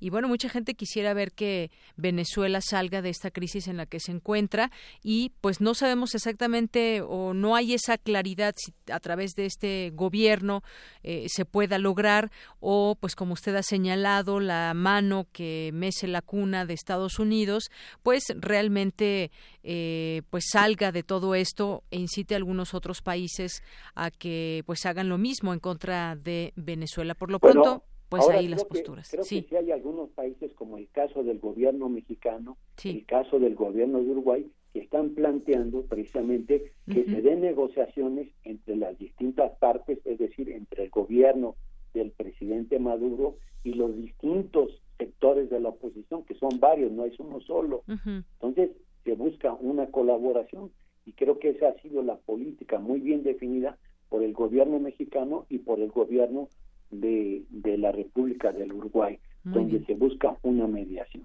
Así es. Bueno, pues dejamos esta puerta abierta para seguir platicando en otro momento del tema. Doctor, por lo pronto, muchas gracias por estar con nosotros. Gracias a usted. Hasta luego. Muy buenas tardes al doctor Adalberto Santana, investigador del Centro de Investigaciones sobre América Latina y el Caribe de la UNAM, especialista en el pensamiento político latinoamericano.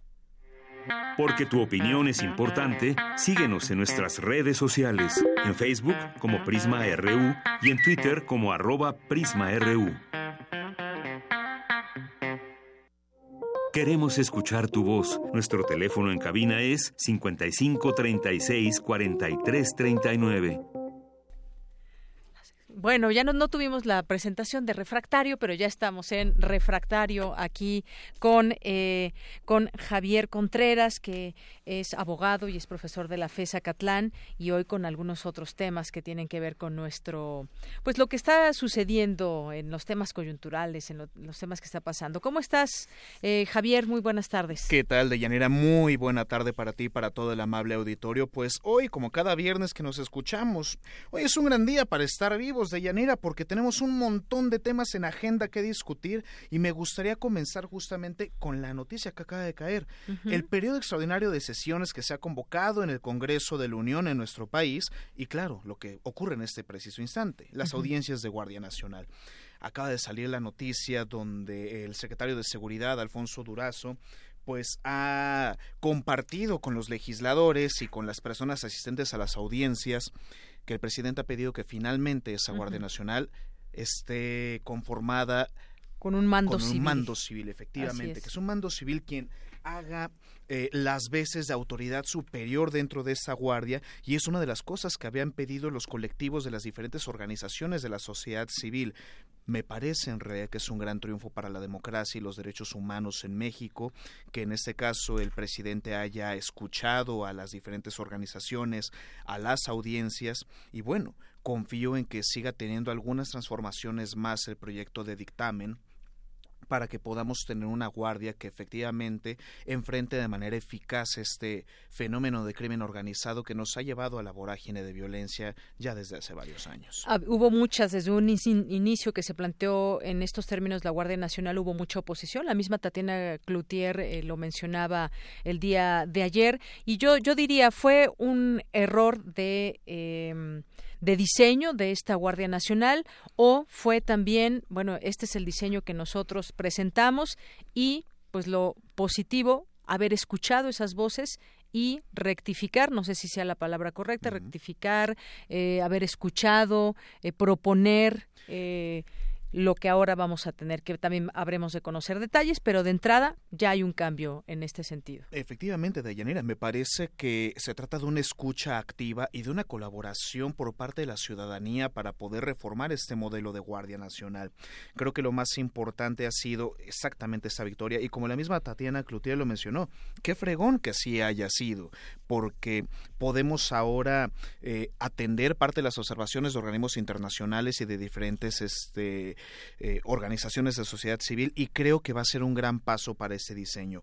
No sé si se haya tratado propiamente un error porque el dictamen anterior pues hablaba justamente de la transitoriedad de un mando militar que iba a durar cinco años para luego migrar a un mando civil. Pero si ahora podemos empezar con el mando civil de buenas a primeras para cuando se instrumente esa guardia, claro, partiendo del supuesto de que se va a aprobar en el Congreso de la Unión, pues qué maravilla que así sea. Cosa que no sucedió, hay que recordarlo también con la con la Ley de Seguridad Interior, que aunque hubo foros y también la gente se manifestó eh, en contra, pues ahí sí no hubo mucho caso a esto, ¿no? Hoy hay otro tema, programa eh, Jóvenes construyendo el futuro. Platícanos un poco cómo va ese tema. Bueno, pues a mí me parece que este ha sido un programa que algunos eh, cibernautas y de diferentes este, latitudes del país han malinterpretado para algunas ocasiones. Es ese programa de los llamados jóvenes jóvenes aprendices, toda esta eh, relación que se ha generado con las diversas cámaras empresariales, talleres, industrias y demás, para poder involucrar a los jóvenes que no trabajaban o no estudiaban con este mercado laboral. Pues se trata en términos muy generales de un programa de capacitación donde se les puede invitar a todos estos jóvenes que van a tener que estar empadronados en una base para poder entrar con estas empresas y entonces involucrarse en la vida laboral, primero con un modelo de beca para la capacitación y eventualmente ya podrán ser contratados por estas empresas.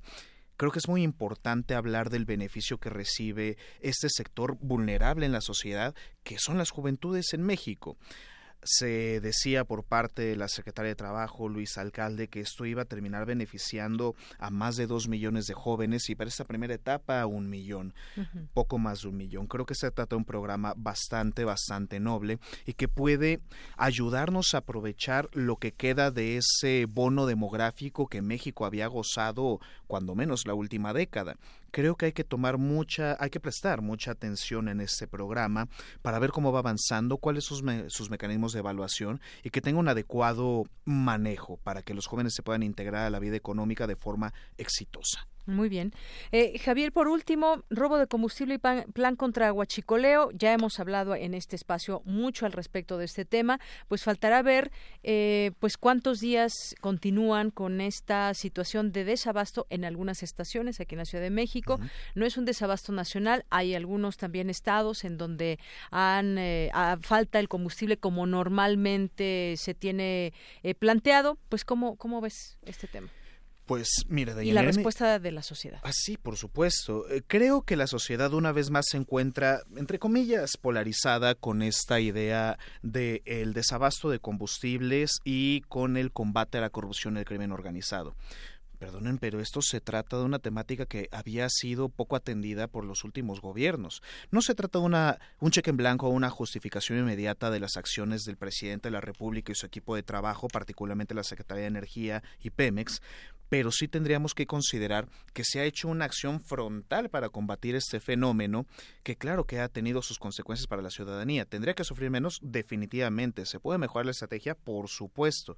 Pero creo que estamos en presencia de una actuación de alto impacto por parte del gobierno federal y los cuerpos de seguridad porque resulta que habían varias gasolinerías que estaban trabajando con guachicol y esto no es poca cosa. Exacto, gasolineras, no creo que se la vendieran en la carretera, gasolineras trabajando con huachicol. Exactamente, y la información ahí se tiene disponible. Esto se tiene que combatir. La corrupción no puede tener lugar, y menos cuando se trataba de una promesa de campaña. Esperemos los resultados, pero confío que en próximos días no puedo decir en horas seguramente, pero en que en próximo día se restablecerá este... Se vaya regularizando todo. Ah, efectivamente. Muy bien, bueno, pues Javier Contreras, te esperamos el siguiente viernes con otros temas. Gracias por esta participación aquí en Prisma RU. Gracias a ti, Dayaniri, y para todo el amable auditorio, que tengan un excelente fin de semana. Gracias, Javier Contreras, profesor, abogado de la FES Acatlán. Continuamos.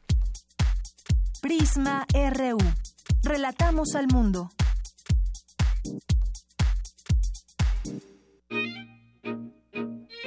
Melomanía RU.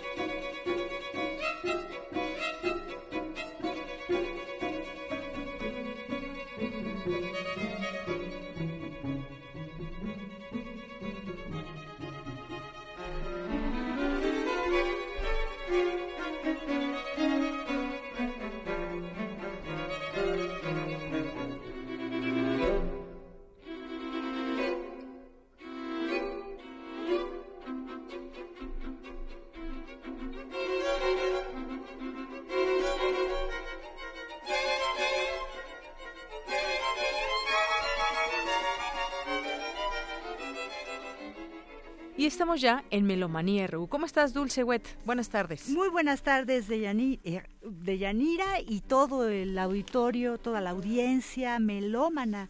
Pues estamos escuchando al cuarteto Carlos Chávez, antes ruso-americano, tocando el último movimiento, cuarto presto a la tarantela, del cuarteto número 6 de 1955 de Higinio Rubalcaba. Él fue un gran violinista, compositor, oriundo de Guadalajara y también acá en la Ciudad de México, ya que se vino a estudiar acá. Desde los cinco años eh, sacaba las, todas las melodías eh, de oído y entonces pues conoció a un maestro de violín, Félix Pereda, que fue quien empezó verdaderamente a eh, pues a darles los primeros las primeras clases y después pues ya a sus 17 años lo mandó a México, eh, tocó con, con la Orquesta Sinfónica de México, pero tuvo problemas con Carlos Chávez, Roses, y entonces tuvo que abandonar la agrupación cuando todavía era muy joven. Pero eh, es fascinante, Higinio, yo creo, porque eh, no solo a él le gustaba muchísimo la música de cámara. Entonces, este, siempre estaba en agrupaciones o dúos o cuartetos. Hay un cuarteto Rubalcaba, pero lo más extraordinario fue que una vez vino de gira el cuarteto Lehner de Hungría y ya conocían muy bien a, Higinio Rubalcaba. El primer violín muere eh, y entonces lo hacen primer violín y por los otros 25 años tenemos a a Higinio en ese, en ese cuarto. Entonces, qué bueno que nació este gran hombre, además padre de Eusebio Rubalcaba. Es eh, para los melómanos, yo creo que Eusebio, pues, es una fuente de conocimiento porque siempre estaba investigando de todo, de los eh, vida de los músicos, de todo tipo de cuestiones con la música y la hace muy accesible, sobre todo al público que es neófito, pero que está interesado, a los melómanos, ¿no? Entonces es maravilloso. Vamos ahora con dos recomendaciones, exposiciones. Resulta que se las estoy recomendando porque la música es fuente de inspiración. La, primera, bueno, lo vamos a, vamos a hablar de Adictos a Remedios Varo. Ya sabemos que afortunadamente se ganaron los pleitos y que la obra de Remedios Varo la tenemos en México, en el MAM, en el Museo de Arte Moderno, pero resulta que se hizo una gran donación, entonces hay 50 bocetos, dibujos preparatorios, 55 piezas prehispánicas, 75 fotografías, hay 79 libros, 220 objetos personales y eso nos ayuda muchísimo a ver todo este mundo de ellas, sobre todo del 55 al 63 cuadros, música solar, el flautista, el trailer, la rolot, eh, armonía, vuelo mágico, energía cósmica, el trebador, otro personaje también con flauta, música del bosque. Todos estos eh, cuadros son alucinantes en ese, eh, en ese estilo, ¿no? en el surrealismo. Y siempre están los gatos, y siempre están los instrumentos, y siempre hay un pentagrama y están, está la música presente. Entonces me parece que tenemos que ir y, y también no nos podemos, esta es hasta el primero de febrero, así que tienen unos cuantos días todavía para ir. Y tenemos también en Bellas Artes, pues la maravillosa exposición de Vasily Kandinsky, ¿no? Se llama Kandinsky Pequeños Mundos. Y esta está hasta el 27 de enero, entonces está inclusive, por eso estamos escuchando a Schoenberg, porque eh, Kandinsky siempre además de que era sinestésico, qué maravilla, ¿no? Antes eh, la sinestesia era considerada una enfermedad y ahora creo que verdaderamente es un don divino, es, es, algo muy extraordinario poder eh, percibir, em, digamos, con varios sentidos un, un, hecho, ¿no? O sea, quiere decir que cuando él em, eh, veía colores también oía sonidos, ¿no? Y lo, muy, curioso de todo de estos sinestésicos, digo estos rusos, inclusive Scriabin, Rinsky-Korsakov, es que no se ponen de acuerdo, o sea, son sinestésicos de manera diferente, ¿no? Eh, unos estaban seguros que, no sé, Do era rojo, por ejemplo, y, otros no, la sinestesia es, distinta, ¿no? Habla... Em, se presenta de, de, otra forma, o también puede decir que es verde, o sea, un color completamente diferente, ¿no? Bueno, no se la pierdan, no se la pierdan y vámonos ya con la invitación que nos va a hacer los tres músicos que participan en la interpretación de Contacte de Karl Stohausen. Esta obra tiene 60 años. Se tardó en escribirla eh, Stohausen entre 1958 y 59 y se estrenó en el 60, ¿no? en 1960. Es verdaderamente una piedra angular, un paradigma Este, ahorita para la siguiente invitación ya tenemos aquí con nosotros dos grandes músicos electroacústicos y ellos también podrán opinar de esta obra. Digamos, después de El canto de los adolescentes de, de de Karl-Heinz Stohausen, eh, que fue, siempre la han puesto como referencia, en donde él sigue toda la escuela de Anton Weber del serialismo, tratando de que no nada más sean las alturas, sino otros parámetros también, pero estaba usando música electrónica, algo ya grabado, y no tenía interacción en vivo. En esta pieza es la primera pieza en donde sí hay interacción, se une finalmente lo que era la música concreta con la música electrónica y sobre todo, pues todos los parámetros son considerados en serie lo más espectacular es que es cuadrafónica y entonces eso vamos a poder degustarlo mañana y pasado mañana. Hay dos conciertos, escuchemos la entrevista. Eh, bueno, parece que hay alguna cosita que no, no permite escuchar la entrevista, pero lo que sí les puedo contar es que Tomoko Mukayama es la pianista, Diego Espinosa, quien ya hemos escuchado varias veces, está en las percusiones, y Juan Sebastián Lach en la electrónica. Esta obra tiene dos versiones, fíjate, primero Stohausen la hizo nada más electrónica, quizás muy, muy seguido de los conceptos que había ya realizado en, en el canto de los adolescentes, y después este hace otra versión completamente distinta ya con los músicos en vivo, ¿no? Que eso es impresionante. Si ustedes han escuchado la obra en disco, les puedo asegurar que no tiene nada que ver con la experiencia de escucharla en vivo en un sistema cuadrafónico. Totalmente diferente. Escuchemos ahora, pues, esa entrevista.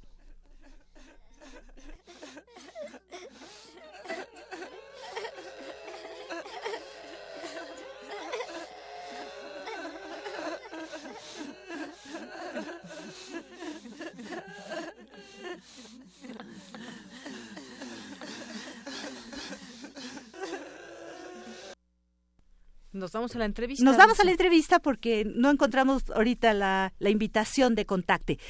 Bueno, pues para mí ha sido maravilloso. En la Casa del Lago, todos los sábados a la una de la tarde, hay un espacio sonoro maravilloso que está al aire libre y que tiene un sistema octofónico único verdaderamente porque pues resiste toda la intemperie y en donde hemos podido disfrutar muchísimas obras, ¿no? Creo que lo último que escuchamos en diciembre estuvo a cargo de Antonio Rusek y era el legado de Alicia Urreta, que fue maravilloso escuchar esta, esas piezas, ¿no? Alicia se nos fue muy rápido y, y en verdad, este, pues regresar un poco a cuáles fueron los orígenes en México de toda esta interacción de electroacústica, pues es fascinante. Pues estamos aquí con Pedro Castillo, y, también con otro Castro. Pedro Castillo va a ser el curador de todos los sábados sonoros de este espacio sonoro en la Casa del Lago. Ya de una vez hagan su agenda. Yo les recomiendo mañana que se vayan primero al espacio sonoro a escuchar inclusive la curaduría de eh, este nuestro compositor invitado, Otto. Muy bienvenidos ambos, Pedro Castillo y Otto Castro. Gracias por estar con nosotros. Pedro nos va a hablar de todo lo que va a ser durante el año y Otto de lo que va a ser mañana. Hola, buenas tardes. Este, pues es un gusto estar aquí con ustedes en Radio UNAM. La verdad es que pues tenemos siempre un placer de llegar aquí a esta estación de radio tan querida y de una institución también tan querida como es la UNAM. Este, pues sí, eh, como comentabas, eh, voy a estar curando un ciclo de, bueno, de música que se llama Electroacústicas del Mundo.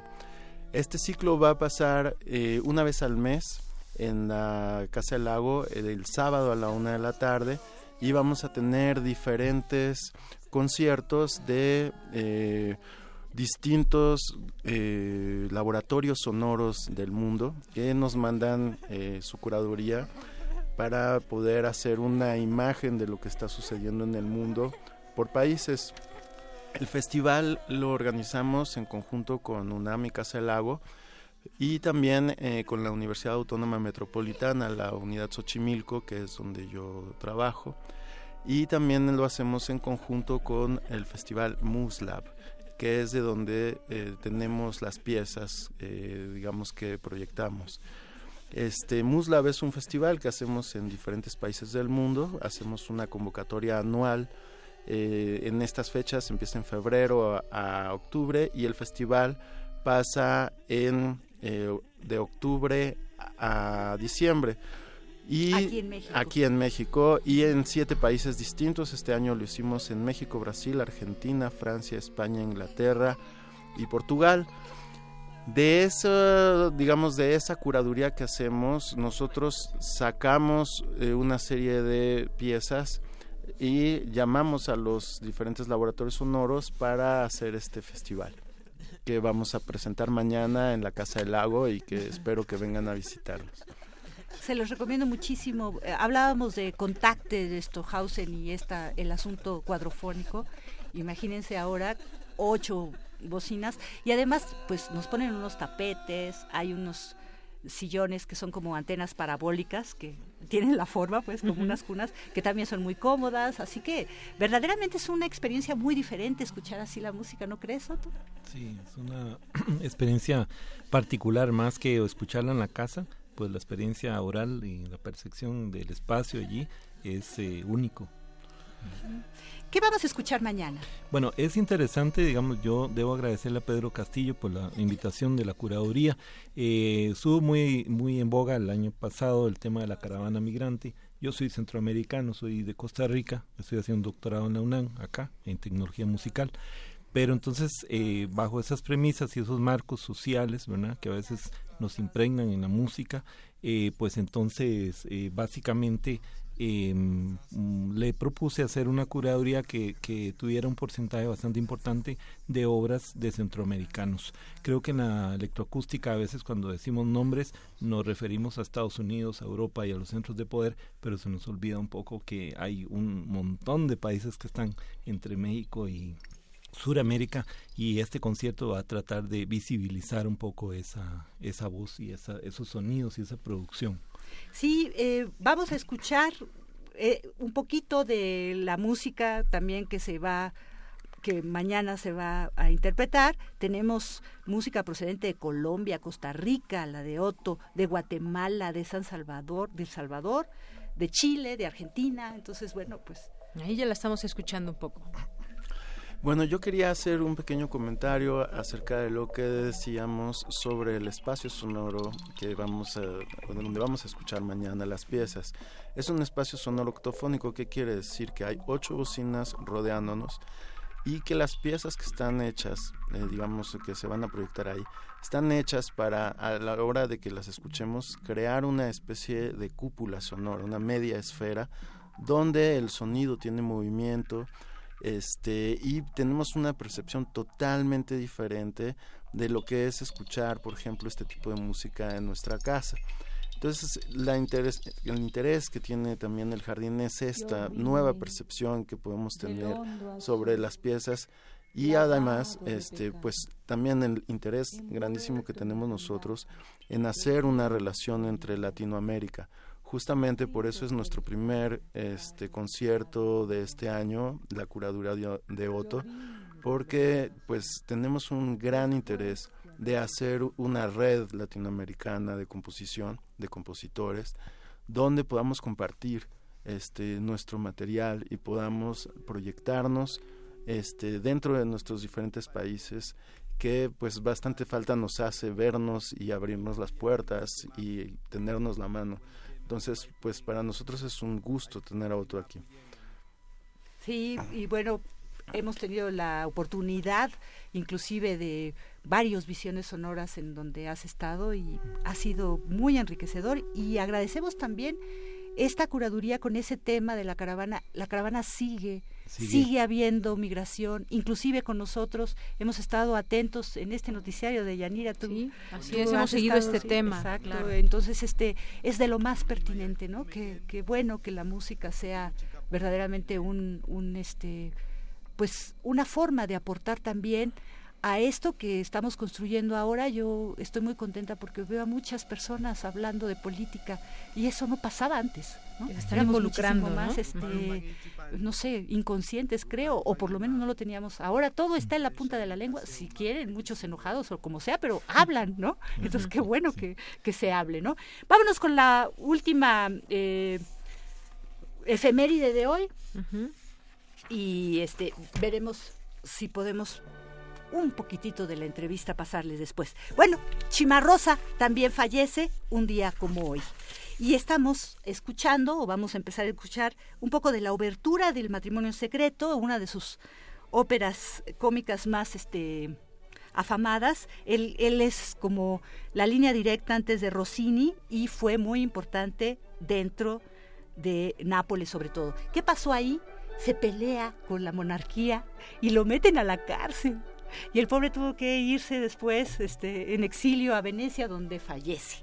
Y ahora sí, este, dejemos uno de los tres, nos va a dar eh, la invitación de contacte. No se olviden, es mañana y pasado mañana a las 5 de la tarde, cuesta 100 pesos, descuentos habituales, nos puede costar a toda comunidad UNAM 50, pero bueno, vamos a eso.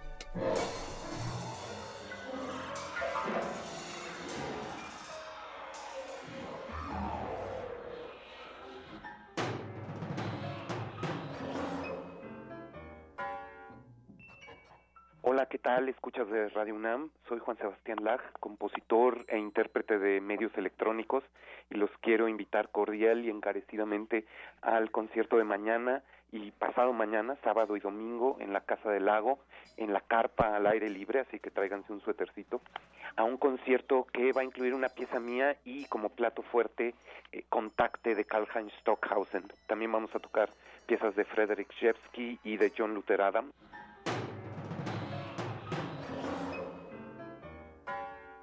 Yo tengo una pieza en el concierto que hice en colaboración con Diego Espinosa, el percusionista, y que en cierto sentido sí tiene un origen inspirado en ideas de Stockhausen. Stockhausen en esta pieza también habla de un continuo temporal donde distintos niveles de tiempo producen timbres diferentes. Él componía ritmos y luego los aceleraba a una velocidad a la que se volvían timbres y mi pieza lo que hace es que Diego toca una serie de objetos, es procesado por la computadora y cambiado de velocidad en tiempo real. Contacte en lo personal es una de mis piezas favoritas. Es la primera pieza en música electrónica mixta con instrumentos acústicos y quizás una de las mejores, aunque inició un género nuevo, aún no ha sido superada y sigue sonando fresca a 50 años de haber sido compuesta. Le tomó dos años a Stockhausen es un punto donde la música electrónica alcanzó su madurez. Antes había una guerra fría entre los estudios de Francia de la música concreta y el estudio de Colonia donde estaba Stockhausen de la música electrónica y esta pieza dejó atrás esos conflictos porque rebasó como esas posturas estéticas y abrió una nueva era en la música electrónica. Es la primera música espacial donde el espacio es un parámetro de la composición, es cuadrafónica, pero fue hecha con una artesanía Luego transcribió la parte electrónica de manera gráfica y a partir de ahí compuso la parte para instrumentos. Fue escrita para David Tudor, el pianista de John Cage, y para Christoph Kaskel. Y el título se refiere a los contactos tímbricos que hay entre instrumentos acústicos y sonidos electrónicos. Con todo y que es una gran metáfora, cuando la oyes en vivo es impresionante. Te das cuenta de que no es una simple metáfora o analogía, sino de que hay momentos donde no sabes de dónde están saliendo los sonidos, si de los instrumentistas, el electrónica, es una experiencia realmente fantástica, es una de las mejores piezas del siglo XX. Digo, obviamente esta es una opinión subjetiva, pero también hay un acuerdo general porque en la música hay un antes y después de esta pieza. Se tocó en México aquí una vez hace como 10 años y nunca más se ha vuelto a tocar. Contacte realmente ha establecido la marca y el modelo a seguir desde 1960. Todos hemos tratado de eh, seguir esa línea.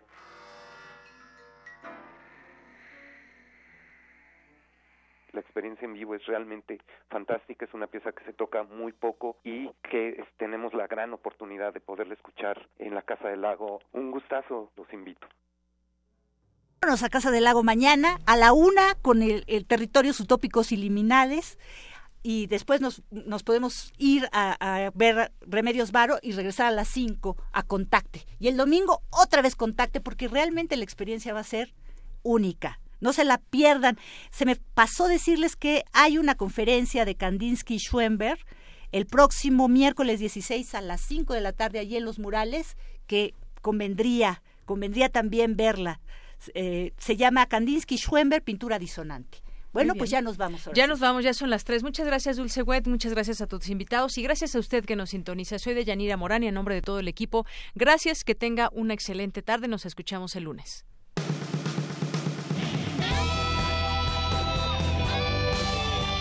Prisma RU. Relatamos al mundo.